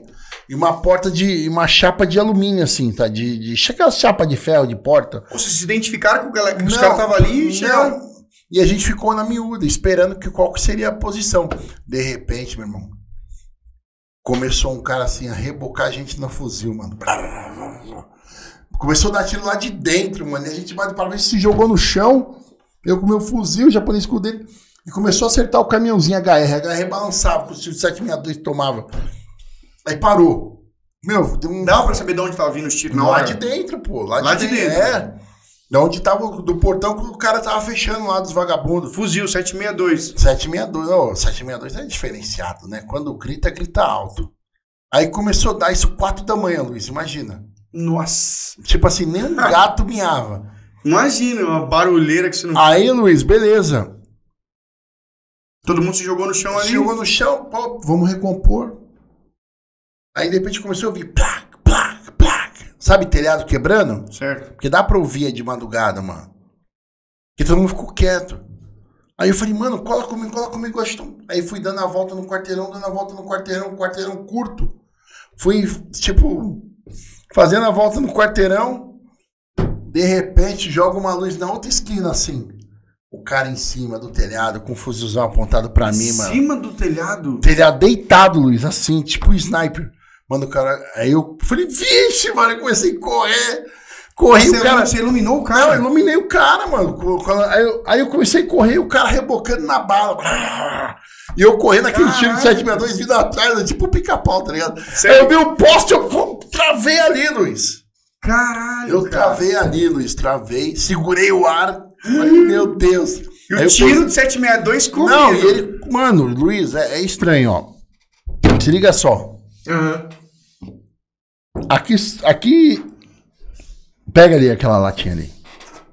Aqui é o poste. Certo. Aqui sou eu, Luiz. A diferença. Ah, entendi. E o cara rebocando na bala daqui, coisa de 50 metros, assim, da casa da esquina, que dá de uma esquina na outra, assim, ó, pertinho. Caramba. E aí batia no poste, concreto caindo em cima de mim do poste, batia em volta, assim, na parede. Aí eu, na hora que eu pensei, meu irmão, vou tomar tiro na bunda ou na barriga, mano?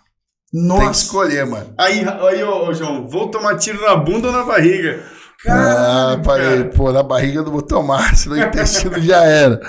Luiz, e, mano, E ali, a segurando. piné, não, a piné, Luiz. A piné. dá- uma pergunta, isso uma pergunta eu particular tava- minha. O que que passa na cabeça nesse segundo? Você lembra? Não, não tem como.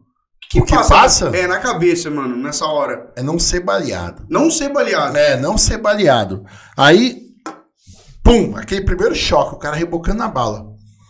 Eu ali, o cara não parava. E o Zé Renato, que, tava, que foi comigo, na, numa, numa muretinha do lado, assim, ó. Num cantinho, assim, o cara dando em mim, não o Zé Renato, dando em mim. Eu tava aqui, o Zé Renato tava ali, ó, na câmera, perto, tá ligado? Caralho, cara. E aí, mano, o. Aí a gente respirou. Aí eu fazia assim pro Zé Renato. E aí, mano? Aí, vamos atirar nele. Entendeu? aí uma hora, aí a gente perdeu o quê? O timing Certo. desse cara, a gente pegou o, cara, o time desse cara, pô, ele vai ter que fazer a troca. Aí quando ele fez a troca, Luiz, aí, aí segura. Aí virei meu fuzil pra ele e comecei, rápido. É, quantas, pra ele fazer a troca, quantos disparos ele tem? 30, 30. 30 disparos. Não, no 762, 20. 20 disparos. É. E vocês, como. é, Não, não conta, você não conta. Mas Não, não, você, não, mas vamos supor. mas você se liga no time. Pelo, ia falar, você se os liga que 3, parou. 4 segundos que parou, você vai e troca. tá- então, é isso que eu ia falar. Você se ligou que ele parou pra recarregar. Senão ele teria continuado dando. Então, Ele- aí, aí naqueles. aí nessa, segundos- eu dava nele, o Zé dava nele, dava nele, o Zé dava nele, até que uma hora cessou a troca de tiro. Aí a gente ficou lá. Aí tinha uma senhora tal, de repente um monte de mala na janela dela, achando que ia fugir, mas aí a gente já tava eu e Zé lá atrás. Achei que tinha uns dois polícia do outro lado da rouba banco, mas tudo de pistola, não resolve nada. E aí a gente segurou todo mundo, aí todo mundo cobriu por dentro, deu a volta e eu chamando o rádio, mano, tô trocando tiro comigo aqui, pá, pá, pá, pá. Aonde? Eu falei, na esquina de cima aqui, cara. Aí beleza, Luiz. Cessamos, negociação por causa da vítima. De Você manhã. era vítima de refém? Fizeram a senhora de refém. Consegui... Luiz, eu acho que tinha uns 15 ladrão lá, mano. 15 ladrões. Tinha arma pra caralho, Luiz. Tinha Porra. arma pra caralho, mano. Aí beleza, aí. Saiu todo mundo aí ileso. não, a gente sim. Os caras, quando fugia, pulava do telhado, mas caía lá embaixo, era bem alto. E aí se machucava, quebrava pé, quebrava não sei o que lá, mas não sentia adrenalina, né? Aí a gente socorreu um, outra equipe socorreu o outro pro hospital. E uma, tipo, 10 da manhã chega esse cara aí. Eu nem sabia. Ele falou: É, senhor, você é embaçado mesmo. Você é um cara de sorte, hein? Tipo, o destemido Ele vagabundo. veio falar com você ainda. Falou, aí ele com um rasgão na cabeça, assim, ó. Aí depois ele falou que entrou um tiro aqui, rasgou o crânio dele. O crânio não, rasgou o couro cabeludo e saiu. Aí ele falou que você era embaçado. Falou, mano. Cara de O sorte. ladrão olhou pra você e falou: caralho, você é embaçado. Não, o cara. É, mano, o cara pegador, mano, ladrão fudido. Tipo, ti- é um cara que meio Vietcong, tá ligado? Banzai. Uhum. É o cara que, assim, é o cara que banca pros outros fugir, tá ligado? Ou seja, é um cara que, que segura. É. Entre Segura, aspas, né? segura até aparecer um fuzil sniper e pau nele, né? Ou seja, mas é que eu falo pra você, nessa hora todo treinamento faz toda, o treinamento Faz, faz, toda a diferença, né? É assim, Luiz. Porque o que você o falou, fato... sem treinamento, o cara faz merda ali, né? Começou a tomar tiro. Ô espera. Luiz, o- se você não é um cara que tá preparado psicologicamente, se você sai de lá, você morre. Se você ficar lá e não faz nada, também é ruim. Você pode morrer também. Pode morrer, pode morrer. Você entendeu? Então, tipo assim, não é que eu sou, mas assim, eu tô um pouquinho mais que muita gente. Então, tipo assim, ali psicologicamente eu me segurei e tal, segurei a resenha. E fomos até a hora que tinha que ir, mano. Entendeu? Sim. E assim, foi o, foi o mais perto do, do, do, do, do- de, foi o mais perto de Deus que eu, que eu fiquei. Tentou Fora levar isso aí. encontro com o destino, você É. quase encontro com Deus. É, encontro com o destino, cara. Quase. Quase. Quase, cara. E aí, assim, foi, foi tranquilo. No outro dia de manhã você vai embora pra sua casa pensativo, né? Pensativo, não. Porra, ali é só na hora. Depois eu durmo, Luiz. Não tem essa, não. Ali é só mais um dia. Entendeu? Sim. É só mais um dia, depois eu durmo, cara. a vida segue, entendeu? Ó, e uma coisa que até o, o, o Evandro perguntou uma pergunta que eu queria fazer. Porque a gente Posso contou- abrir um parênteses? Lógico. O William Jones, ó, com, com Y e com JH, hein? Nome diferenciado, hein? Só no QG. É, ah, meu, que é. Ô, Rafa, mas uma coisa que a gente tava falando, que você ganhou, ganhou fama, ganhou notoriedade, certo? Eu não fama, cara. Eu acho que respeito. Não, uma fama Acho positiva, um respeito. A população Sim, começou a sim, ouvir, sim, sim, ver você sim. trabalhando e, pô, eu acho que a população, é o que ela sente orgulho é de saber que tem um policial ali pra proteger, pra trabalhar, pra fazer diferença. E era o trabalho que você. Mas igual a mim, Luiz, eu acho que tem vários. Sim, eu acho que só não sim, pôs sim, na câmera, tá ligado? Exatamente, mas vocês acabaram saindo na mídia. E É. aí, o. Como é que é o nome desse mano aqui? O Evandro Coutinho, ele falou assim: ó. Eu gostaria de saber se essa exposição na mídia não atrapalha no momento de uma investigação, onde é necessário se passar por uma pessoa comum. Ele quis dizer assim: se de alguma forma essa exposição. Porque eu mesmo conheci você, acho que eu e todo mundo, primeira coisa através da mídia Sim. programa, programa Pessoa de Risco, entre outros programas que mostravam ali um trabalho relevante que vocês faziam também. E essa exposição de alguma forma atrapalhava, porque os caras já sabiam que era você. Então, Luiz. Do mesmo jeito que a pessoa de bem assiste televisão, o malo também assiste. Ah, Luiz, dificilmente, cara. Nunca me atrapalhou, não. Nunca aconteceu dos caras, Nunca, tipo, te nunca. ganhar. Não. Nossa, aquele cara é já ganharam japonês, mas não me ganhou. Já E eu do lado, eu aqui, no boteco sentado, japonês passou, passou do outro lado da rua. E eu do lado do mala aqui, ó. Você tava do lado do Tava malo. do lado do mala. Ali, No jogando boteco. uma sinuca, Que pá, nada, mano. Eu tava no boteco, tomando a tubaína. tava no boteco ali, um parceiro, o. Como que é o nome? O Nego Braga lá, o brother nosso com a câmera. Eu e ele, ele com a camisa diferente. E eu Sem o Nego Braga lá, A gente pra dar uma cana tal, o Braga fudido, mano. Aí o japonês passando do outro lado, os caras falaram, puta, mano, aquele japa ali é polícia, mano. Falou isso? Falou, e aí, morria de do lado, o cara nem sabia. O japonês ali é polícia. Aí a hora que o cara serviu, aí, pum, polícia, mano. Ô, caralho. Cala a boca, tá preso. Ô, japa, cola aí. O Mano, cara viu o japonês do outro lado da rua e ganhou do outro lado japonês da é polícia. rua, mano. E a gente grudou o cara aqui, mano. Aquele japonês. Foi legal a cana, mano. Aquele japonês é polícia, ele já sabia. É que japonês, a maioria tem, tem cara de polícia, né? Assim, no geral, assim. Já viu o japonês? Que... japonês é uma grande maioria, assim, que é mais sério, tem cara de polícia. Mesmo que não, nego confundiu ele com outro, aí viu que ele, foi até bom, que tirou o foco da gente. Porque o cara tava olhando pra gente no começo e depois não olhou. Tipo assim, o Kenji tirou o foco do chubão, né? O Kenji tirou o foco do chubão, mano. Você entendeu, mano? E, e aí a gente deu a cana, prendemos os caras, vamos pra delegacia, cadeia neles. Já era. Já era, mano. Não dá pra colocar isso, mano. Sabe? Como que é que pode falar, mano? Se você tem medo de se machucar, não desce do play, né? Exatamente, exatamente. Ó, o Jonatas Pereira perguntou assim: é, pergunta pro Chubão sobre a opinião dele sobre polícia e as baladas, bebida, bar e etc. Será que combina? Porra, Jonathan. Você quer ser policial, Jonathan?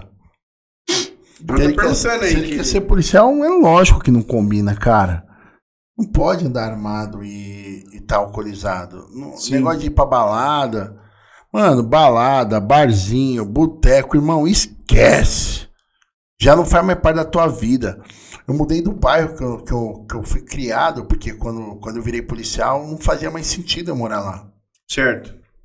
Então, tipo assim, não tem essa de bar, de boteco. O, o Jonathan falou que ele frequenta muito um bar lá em São Paulo chamado Bahamas.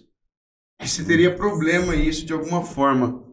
Que, que é bar é esse aí? Bahamas eu conheço só no Caribe. Isso aí eu não, nunca ouvi falar. Então, ô, Jonathan, infelizmente só parte dessa pergunta aí será respondida. Ó, o Rubens perguntou, Rubens Tavares. Chubão, boa tarde. Você pensa em se candidatar para algum cargo político? Caralho, mano, eu não, eu não tenho essa essa ambição, não, cara. Não- nunca passou pela minha cabeça. É é, eu acho que ele falou isso porque o Chubão sempre aparece na mídia, ou quando aparece, sempre fazendo um trabalho relevante para a sociedade. Cara, mas eu, E as pessoas eu faço, mano. Eu gosto. Então, mano. isso que eu ia falar, sempre que eu conheço o Chubão, por exemplo, O que, que a gente fez agora no Dia das Ó, Crianças? O chubão mesmo. Eu motivei É. você a fazer, lembra? Te enchi o saco, você fez. O Chubão, pra quem não sabe, ele é professor, coach aqui do QG, ele dá um apoio pros alunos para destravar os bloqueios emocionais, para ajudar a galera. Mas o Chubão sempre, muitas vezes que eu queria fazer uma ação, o Chubão, vamos fazer uma ação beneficente? Então sempre ajudando as instituições, sempre visitando. A população confia no Chubão. A Sim, verdade é essa, a sim, população confia no Chubão Sim. eu acho que é por isso que o pessoal pergunta isso aí. Porque é o que você falou, não é só foto da, foto da exposição, mas se você vê suas redes sociais, você tá sempre ajudando, tá sempre colaborando, tá sempre se preocupando com esse, esse tempo atrás você falou, ó, tô indo numa cidade ajudar lá, que eles tiveram um grande problema lá, a gente tá fazendo É, a gente foi pra Santa Foi Casa. assim. É, a gente foi pra Santa Casa de Tupi Paulista. É, e tinham lá. Estavam precisando de lençóis. E aí a Gra- vocês arrecadaram. É, aí a Graziela falou pra mim. Ela falou assim, a namorada falou assim, é. Ela, pô, tá precisando de lençol, tal, tal, tal. Aí eu fiz uma live de, de duas horas. Aí eu arrecadei mil lençóis. Mil lençóis. É. Com certeza fez diferença pra muita gente, né? Fez, cara. Foi isso Ah. no começo do ano. Ó, uma pergunta aqui, ó. Ah, ah, a Ana Lu só elogiou, passando pra falar que o trabalho que você faz na polícia é relevante pra sociedade. Obrigado, então, obrigado, parabéns Ana. ali. Ah, outra coisa. Ah, por que acabou o Garramotos? O, o, o Leandro perguntou, por que, que acabou? Que tinha o Garramotos, tinha um... Cara, eu não, eu não cheguei a conhecer o Garra Motos, né? Quando eu cheguei lá, é, eu acho que o Garra Motos, eu não, não cheguei a ter esse ciclo do Garra Motos, não, não cheguei, não. Quando eu cheguei lá, tinha, tinha três motos rodando, mas eu não entendo isso, essa... Por que acabou? Não, é difícil explicar isso, não, É. não sei. Não sei explicar por que, não, por que acabou. É uma pergunta que não, Não tem uma, não tem como não tenho resposta, porque Sim, sim. isso daí é gestão, né? Depende Sim. da gestão. A gestão não somos nós, né? Nós somos parte da gestão. A gente é o funcionário que trabalha na gestão. Claro. E falar nisso agora, Luiz, você falou, né, cara? No dia das crianças, você arrecadou muito brinquedo, né? Foi, foi uma ideia sua, né? Da gente, a gente arrecadou bastante brinquedo, lotou ali, cara. E até a gente fez uma doação para uma instituição aqui próxima, né? Hum. Sempre falando com o Rafael, coordenando, ô Rafa, e aí, papapá. E, cara, Rafa sou eu, viu? é, Chubão. o nome do Chubão é Rafael, né?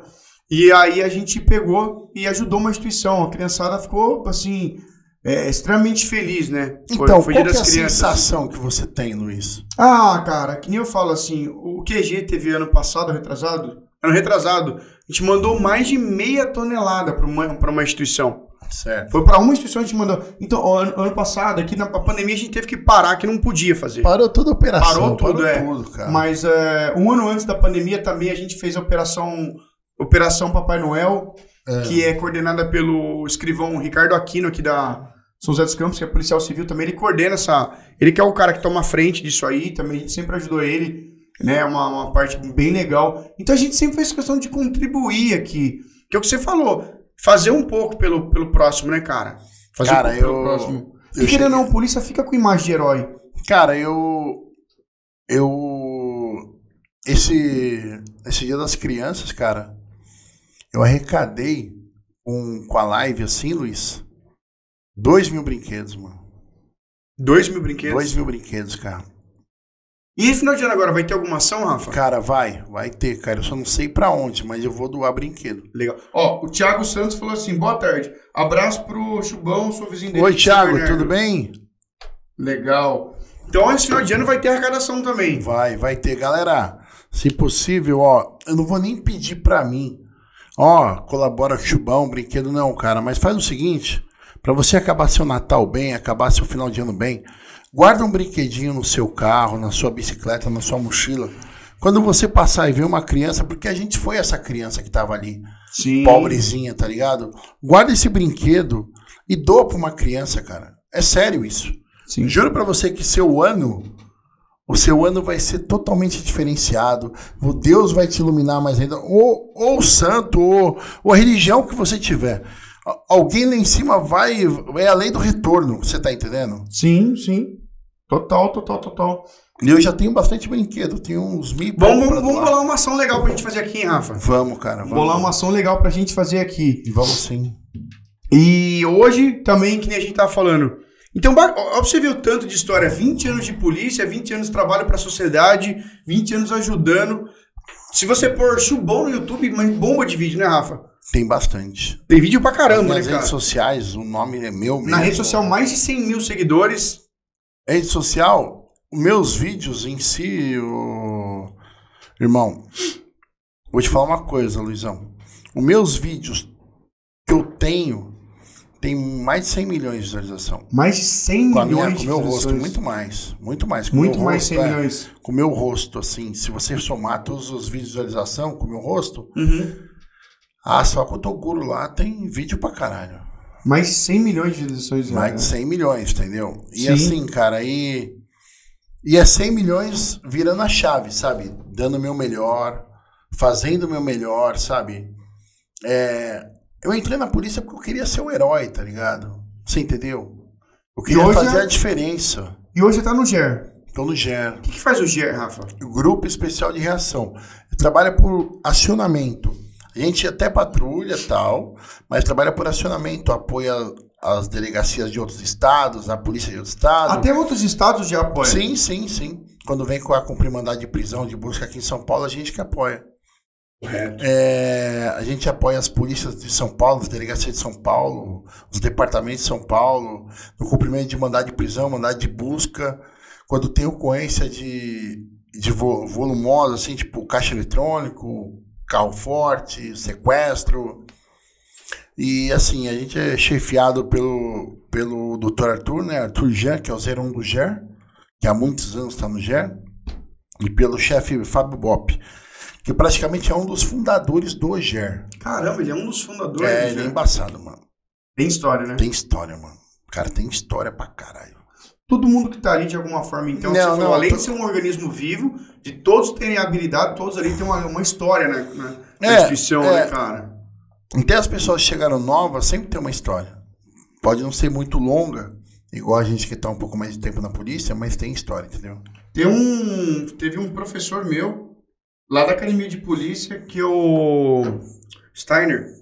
Ele tá no GER agora. Ele tá no chegou, GER, né, tá no cara? nosso grupo. Acabou de chegar lá. Acabou de chegar, né? Ele foi do GOI lá de Santos. Puto cara, gente boa, cara. É isso mesmo. Ele foi meu Eu professor. gosto do Stein, você acredita, mano? Eu gosto dele, é um cara É. gente fina, mano. Gente boa. Ele foi meu professor de armamento e tiro na academia de polícia, acredita? É mesmo? Ele e o Dr. Murai.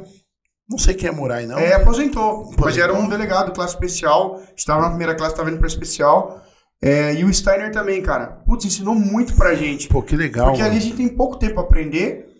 E que negócio, o que a gente aprender ali, a gente vai levar pra Ah. vida. E o, e o Steiner ajudou bastante, cara. O professor. Sabe aquele cara bom Paciente, pra ensinar? Bom é, e paciente. bom Ele, pra ele é bem ensinar. didático. É, bem didático. Ele atira pra caralho. atira pra caralho, gente boa, cara. Sabe? Porque assim, é um monte, sendo honesto, Rafa, é um monte de gente ali que não sabe nada, mano. Tá ligado? Quando você chega na academia de polícia, você não sabe nada, mano. Pô, eu falo, É, pô, você chega cru, né? chega cru total, mano. Então, assim, você. A maioria ali, a maioria, né? Nunca tinha manuseado uma arma, Hum. nunca tinha, tipo, tido qualquer tipo de treinamento voltado pra, pra segurança, esse tipo de coisa. Hum. Então você tá treinando pessoa assim com HD zerado, né, cara? E um cara, puta cara legal. Por isso, quando eu vi ele lá, eu falei, caramba, meu, tenho certeza que esse cara deve ter uma história legal pra estar agregando Sim, ali. sim. sim. É. Ô, Rafa, o, o Victor perguntou assim: acha que dá tempo de se preparar pra esse próximo concurso que tá pra abrir aí? Hum, Irmão, eu vou te falar uma acha? coisa. Eu vou ser bem sincero, agora eu vou te falar como como um cara que trabalha com mindset, sabe? Se você tiver muita dúvida, nem começa. Nem começa.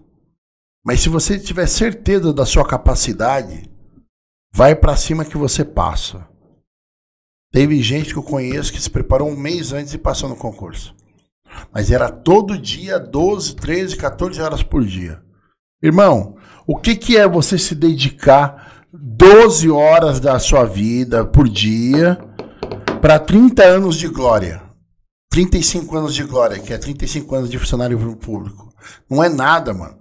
Se você parar um ano da tua vida para 30 é muito pouco. Você entende, Luiz? sim. Então, se o cara tá Se ele se dedicar, ele vai passar. Se ele não se dedicar, ele já é inscrito aqui no QG? Não sei, não sei. Então, o cara tem que falar, ó, sou aluno, tal. Por quê? Que aí a gente sabe que vai passar. Porque se o, se o cara pega, no meu, não é. Eu não puxo o saco, eu sou realista. Já Claro. fui chamado para outros cursinhos, já fui chamado para alguns cursinhos para ser coach, para dar aula também, pela minha, eu sou formado em direito. Mas assim, o único cursinho que eu que eu levei fé, porque eu tava na eu tava na a gente tava na posse dos policiais civis. Ah, é verdade, a gente, em 2018 a gente tava na posse dos caras, né? E ali eu botei fé, sabe por quê? Porque o Luiz, o Luiz aqui, do QG Concurso, professor do QG Concursos, Aí eu fui lá com os alunos. ele foi lá e pegou na mão dos alunos. Onde De você já viu isso? Proprietário, proprietário, sócio, sabe lá Deus o que é do cursinho CEO, COO, CFO, você entendeu? Pegar Foi. e fazer isso com o aluno, não tem, cara. Não tem. Isso daí é respeito pelo aluno. É porque eu falo assim, cara, você sabe disso que eu tô falando, a gente compartilha da mesma, da mesma, dos mesmos valores.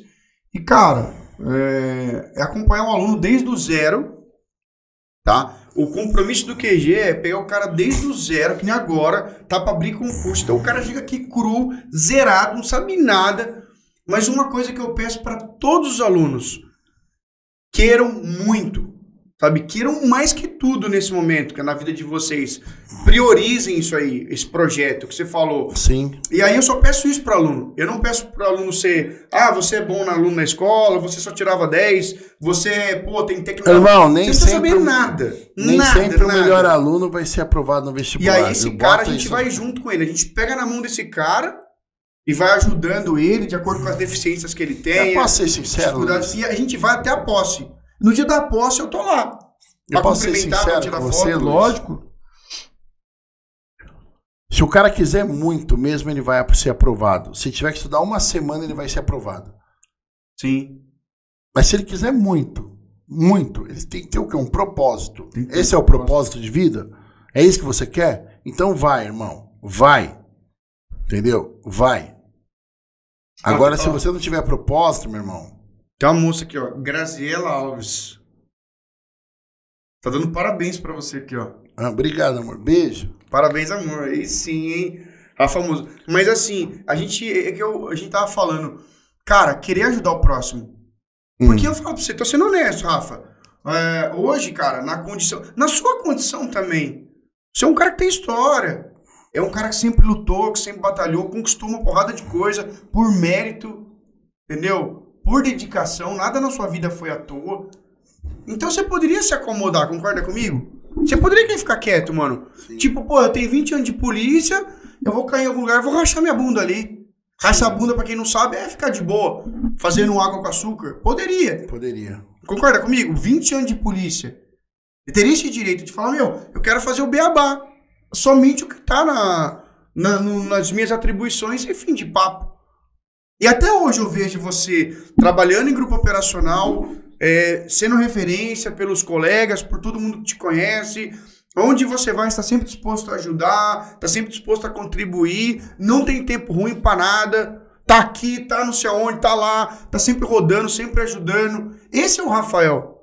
Eu não tô falando para puxar seu saco. Mas eu tô falando que é um Rafael que todo mundo vê. Sim. Todo mundo vê trabalhando. Ah, ó, Luiz, tem um- uma causa aqui, ó, na cidade para arrecadar lençóis, para arrecadar fralda, para arrecadar brinquedo. Esse é o Rafael que eu vejo e que todo mundo vê.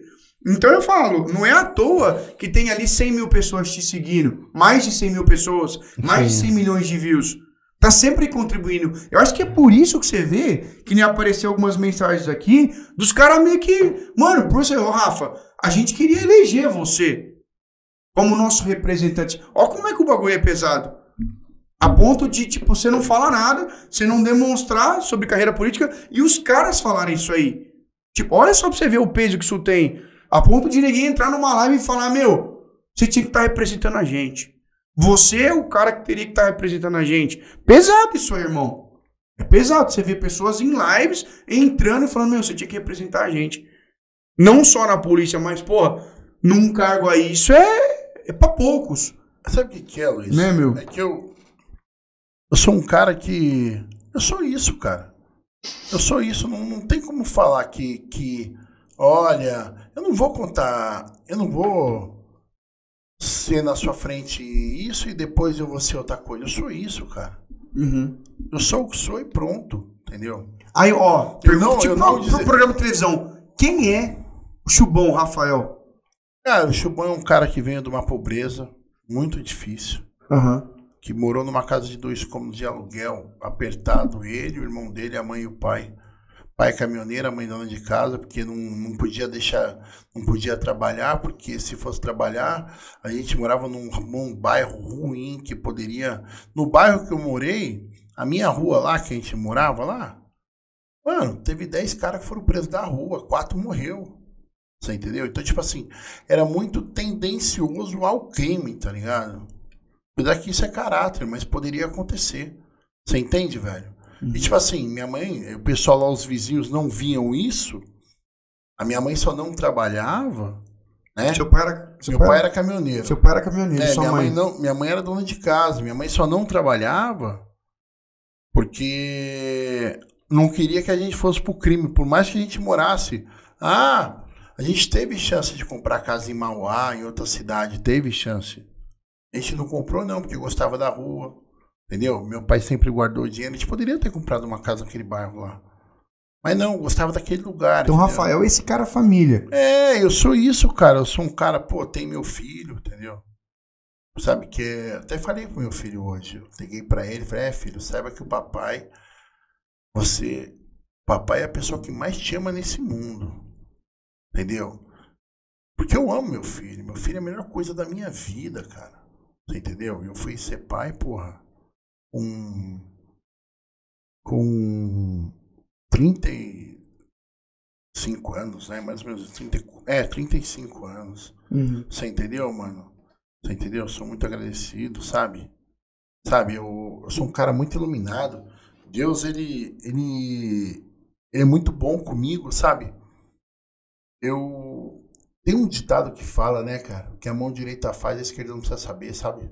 Não precisa, né? E, e a gente chega, cara, e faz um projeto de vida. Eu não sou perfeito, Luiz. Eu não sou perfeito, tá ligado?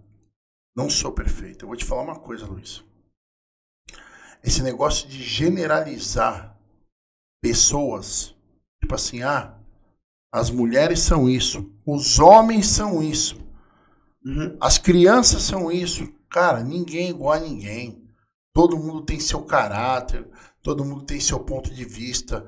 Tem gente que engole muito seco na vida para poder viver, sabe? Para poder aceitar pelo menos uma vida.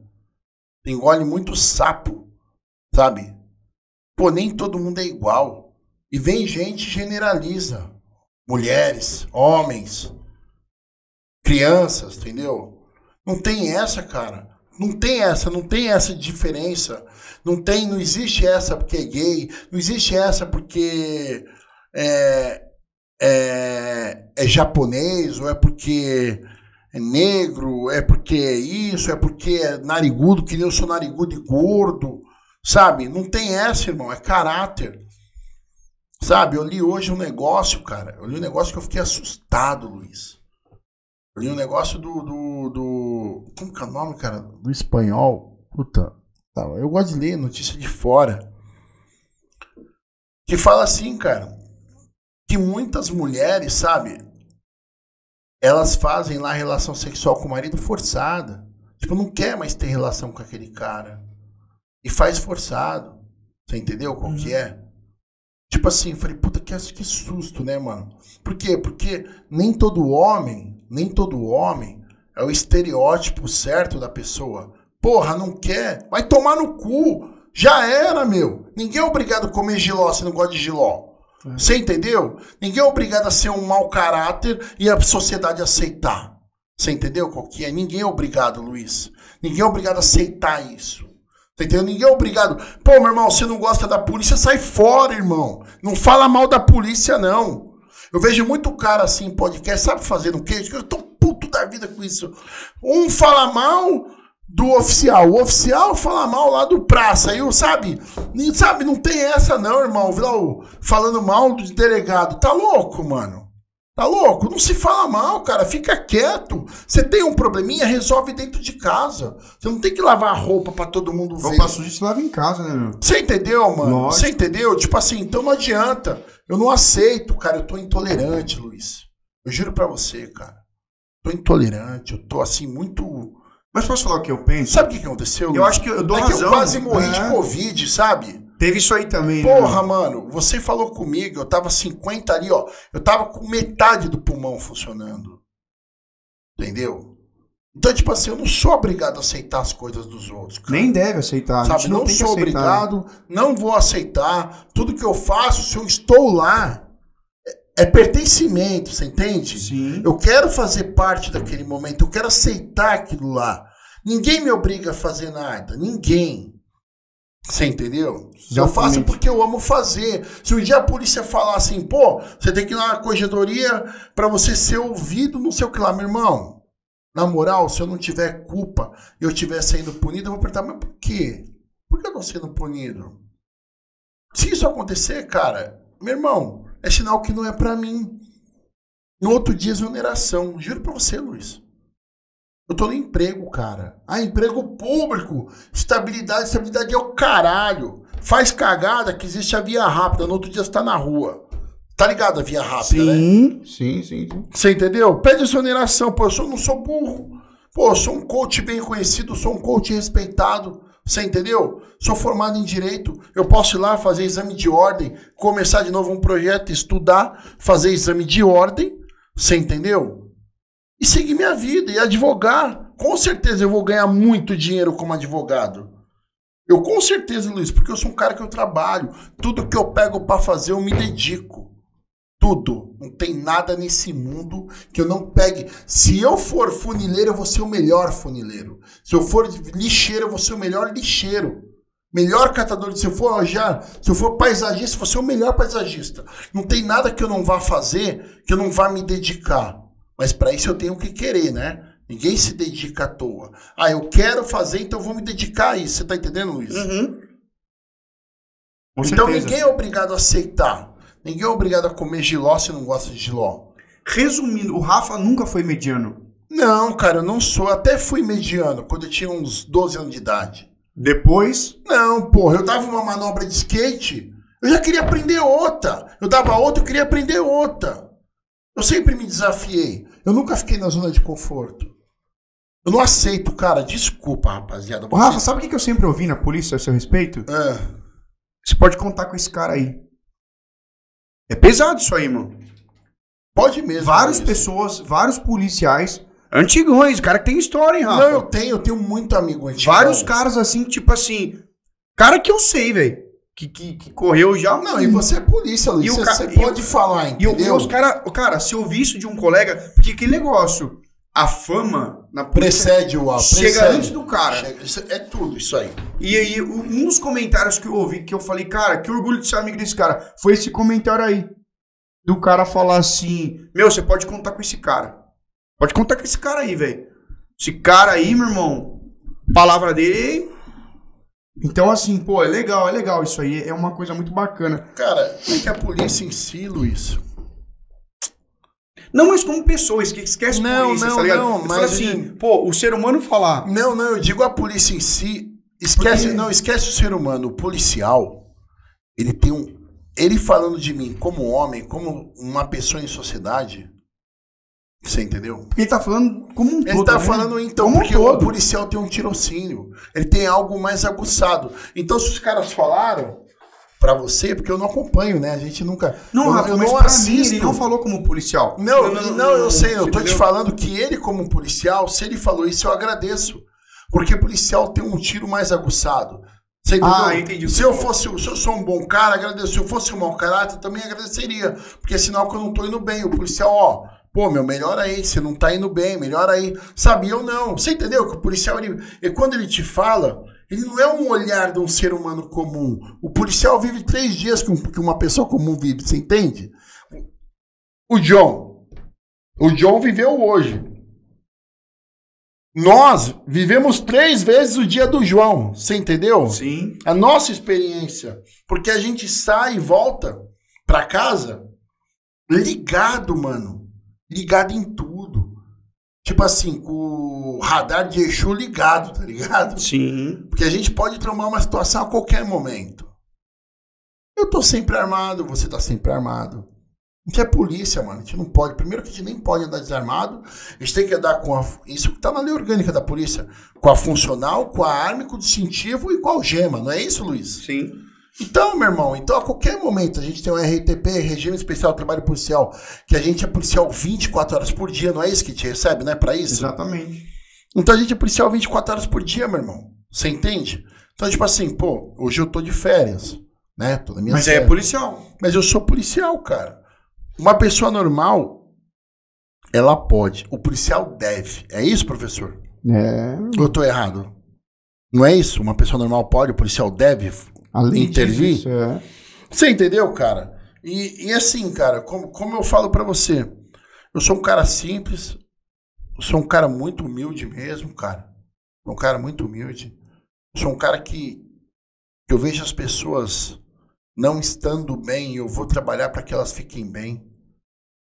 Sabe? Eu eu sou um cara que erro muito. Cara, eu erro muito, cara. Eu erro muito, mas erro muito tentando acertar. Eu não erro porque eu quero errar. Uhum. Mas às vezes, cara, o universo manda alguma coisa ali no nosso mundo, um tapa na cara que a gente acaba, sabe? Sabe, porra. Eu diariamente ouço coisas que não me agradam. Eu diariamente ouço coisas que me agradam. Eu levo pra mim, faço um filtro e aí eu decido como eu vou colocar e encaixar isso na minha vida. Sabe? Eu eu tô aprendendo, cara. Eu fico muito grato pelas pessoas acharem é, falarem sobre aquilo que você falou, né? Que pô, esse cara, pô, é representativo. Fico muito grato. Mas é meu mundo? Não, não é meu mundo. É uma coisa que eu não, não passou pela minha cabeça. Você entende, Luiz? Você se vê assim? Cara, eu, eu me vejo fazendo bem, brother. Juro pra você, me vejo fazendo bem. Ah, mas, pô, Rafa, você já matou quatro e não sei o que lá. Se eu fiz, tá lá no RDO, claro que eu fiz. Mas não é uma coisa digna. Não é digno isso. Você falar que tirou uma vida, isso não é digno, cara.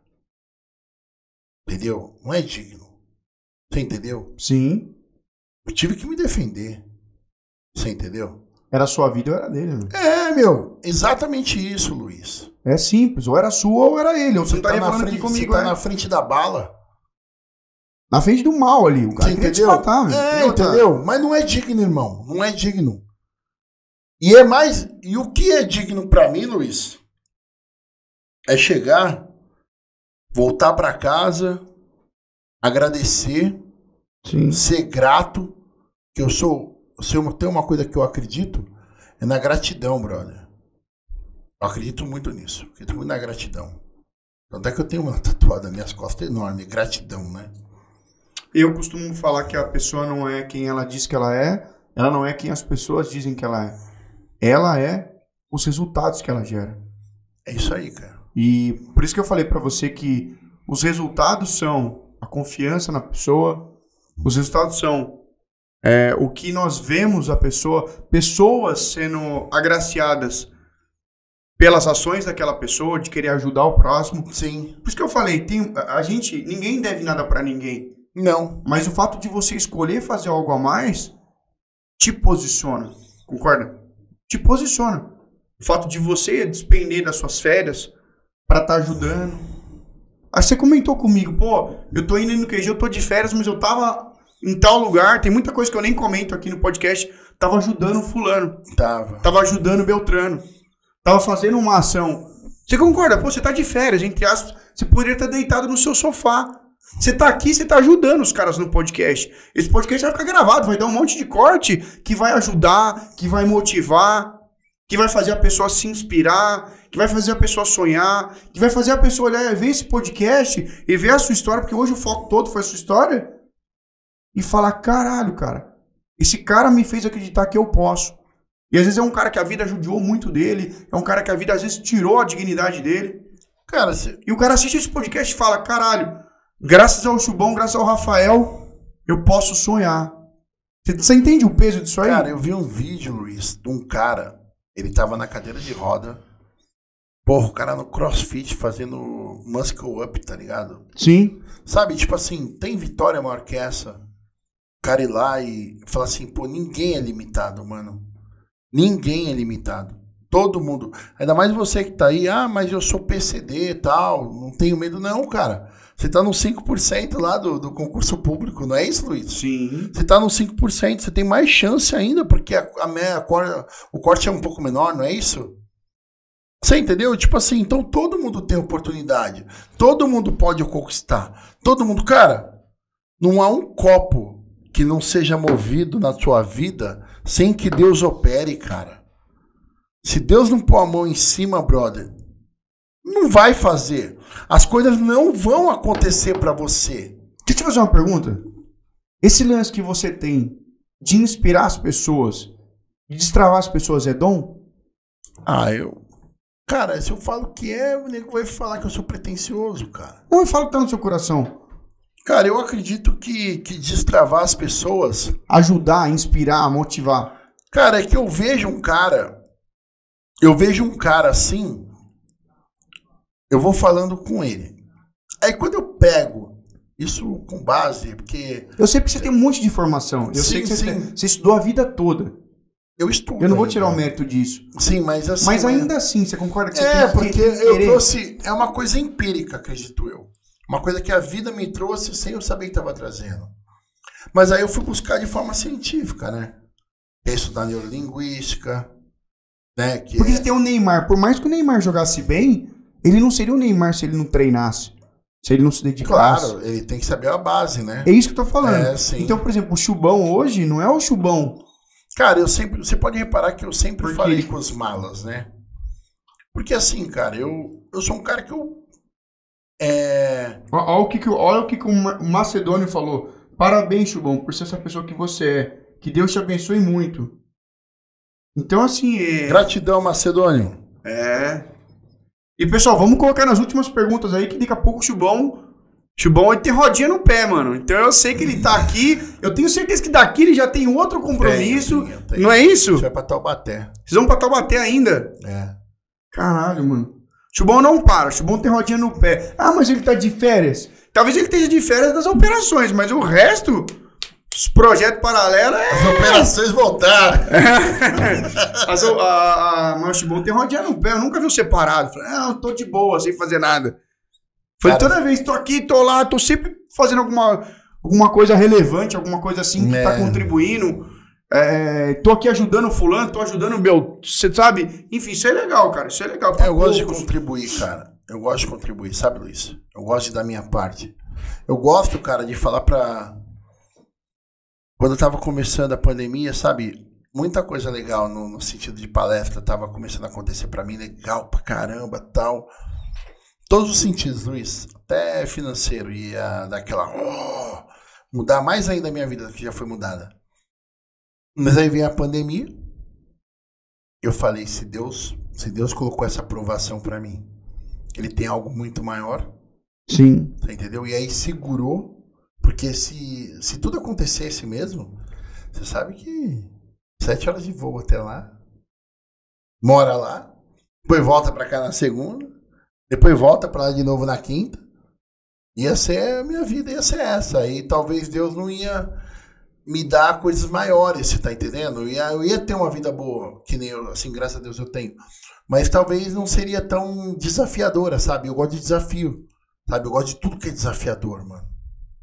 Eu gosto de desafio, cara. Eu acho que a academia de polícia deveria ter coach. Deveria ter coach, cara. É uma coisa que deveria ter. Escolas colégio, na oitava série, no nono ano, do, do fundamental para o ensino médio, deveria ter coach para direcionar a criançada para fazer um técnico, para fazer. No ensino médio, do, do, do terceiro ano para a faculdade, deveria ter coach para saber exatamente que, que é o direcionamento de qual curso superior ia fazer. Respeito o teste vocacional. Mas eu acho que o coach também ajudaria muito. O primeiro ano de faculdade deveria ter coach Que é pra pessoa, às vezes, ela não tá fazendo a faculdade que ela quer. Ela tá fazendo o que o pai quer, o que a mãe quer, entendeu? Que ela faça. Entendeu? E aí, para não perder o dinheiro, o coach, não, peraí, vamos entender, a faculdade gera o coach pro setor de coach, por quê? Pro aluno falar assim, porra, o cursinho deveria ter. Porque o aluno fala assim, pô, eu não quero isso. Eu não quero isso, eu não quero ser estudante de engenharia. Mas eu quero direito. Ah, a faculdade de direito tem, então a faculdade promover isso para o aluno. Você entende, Luiz? O cursinho deveria ter coach. Às vezes o cara ele quer ser policial civil, mas o cara se descobre com ele que ele pode ser um agente federal. Claro. Você entendeu? Sim, a, a, vida é desafio, cara. E é isso que eu aprendi. Que a gente pode todo dia crescer, crescer, crescer, buscar mais e mais e mais, cara. E é isso. É isso. E qual a mensagem, Rafa, que você quer deixar pra galera depois desse podcast hoje aí? Que eu tenho certeza que muita gente aí se emocionou, muita gente se inspirou. Que recado você quer deixar pra essa galera que tá assistindo aí? Mais 100 pessoas ao vivo, passou gente pra caramba aqui. Deve ter passado com certeza mais de mil pessoas. O cara, que você quer vou, deixar pra essa galera aí, Cara, Rafa? eu vou falar uma coisa, cara. Pra você que, que fez algo importante hoje, pra você que fez algo importante hoje, tenha na sua consciência que você fez mais do que ontem, mas eu espero que você faça menos que amanhã. Que a sua vida vai dar um upgrade muito grande, assim, sabe? E é isso, cara. Eu sou mais um cara que tá aí falando no podcast e que ama o que faz. E que o meu, meu significado de vida, meu significado na minha vida é impactar pessoas, entendeu? Impactar. Esse é o seu propósito. É, eu, eu, eu me coloco como um chaveiro, sabe? Uhum. Eu venho com a chave micha, enfio na cabeça da pessoa e dou uma ignição. Pra ela seguir a vida com um pouco mais de solidez. Com certeza. É isso. É Tamo isso. junto. Obrigado e quem, ó, Tamo junto, irmão. Obrigado, gratidão. Eu não preciso nem falar. Os vídeos do Chubão são os que viralizam pra caramba. A gente sabe porque ele gera uma diferença. Os- ah, tá no Spotify também, a gente tá no Spotify. Essa, essa live aqui ela vai pro Spotify também ah, pra divulgar pra galera. E pedir pra você que tá assistindo essa live aí, é, depois mandar um direct lá, comentar lá no Chubão, assistir a live, aquela live transformou. Se você tá assistindo essa live gravada, ainda assim, arroba Chubão, comenta lá, manda um direct. Cara, Arroba Chubão no Instagram, Facebook, Twitter, é, TikTok, tudo. Tudo é arroba Tem TikTok também, né? Tem. Mas você faz aquelas dancinhas lá? Não, não faço. Aí eu ponho só ocorrência policial. Mas é isso, Rafael, mais uma vez, muito obrigado. Ó, E Chubão também no YouTube. ah, é, Chubão no YouTube, Chubão no Instagram. Se você não segue, segue lá. É, manda lá um, um- um direct, um salve pro Chubão lá.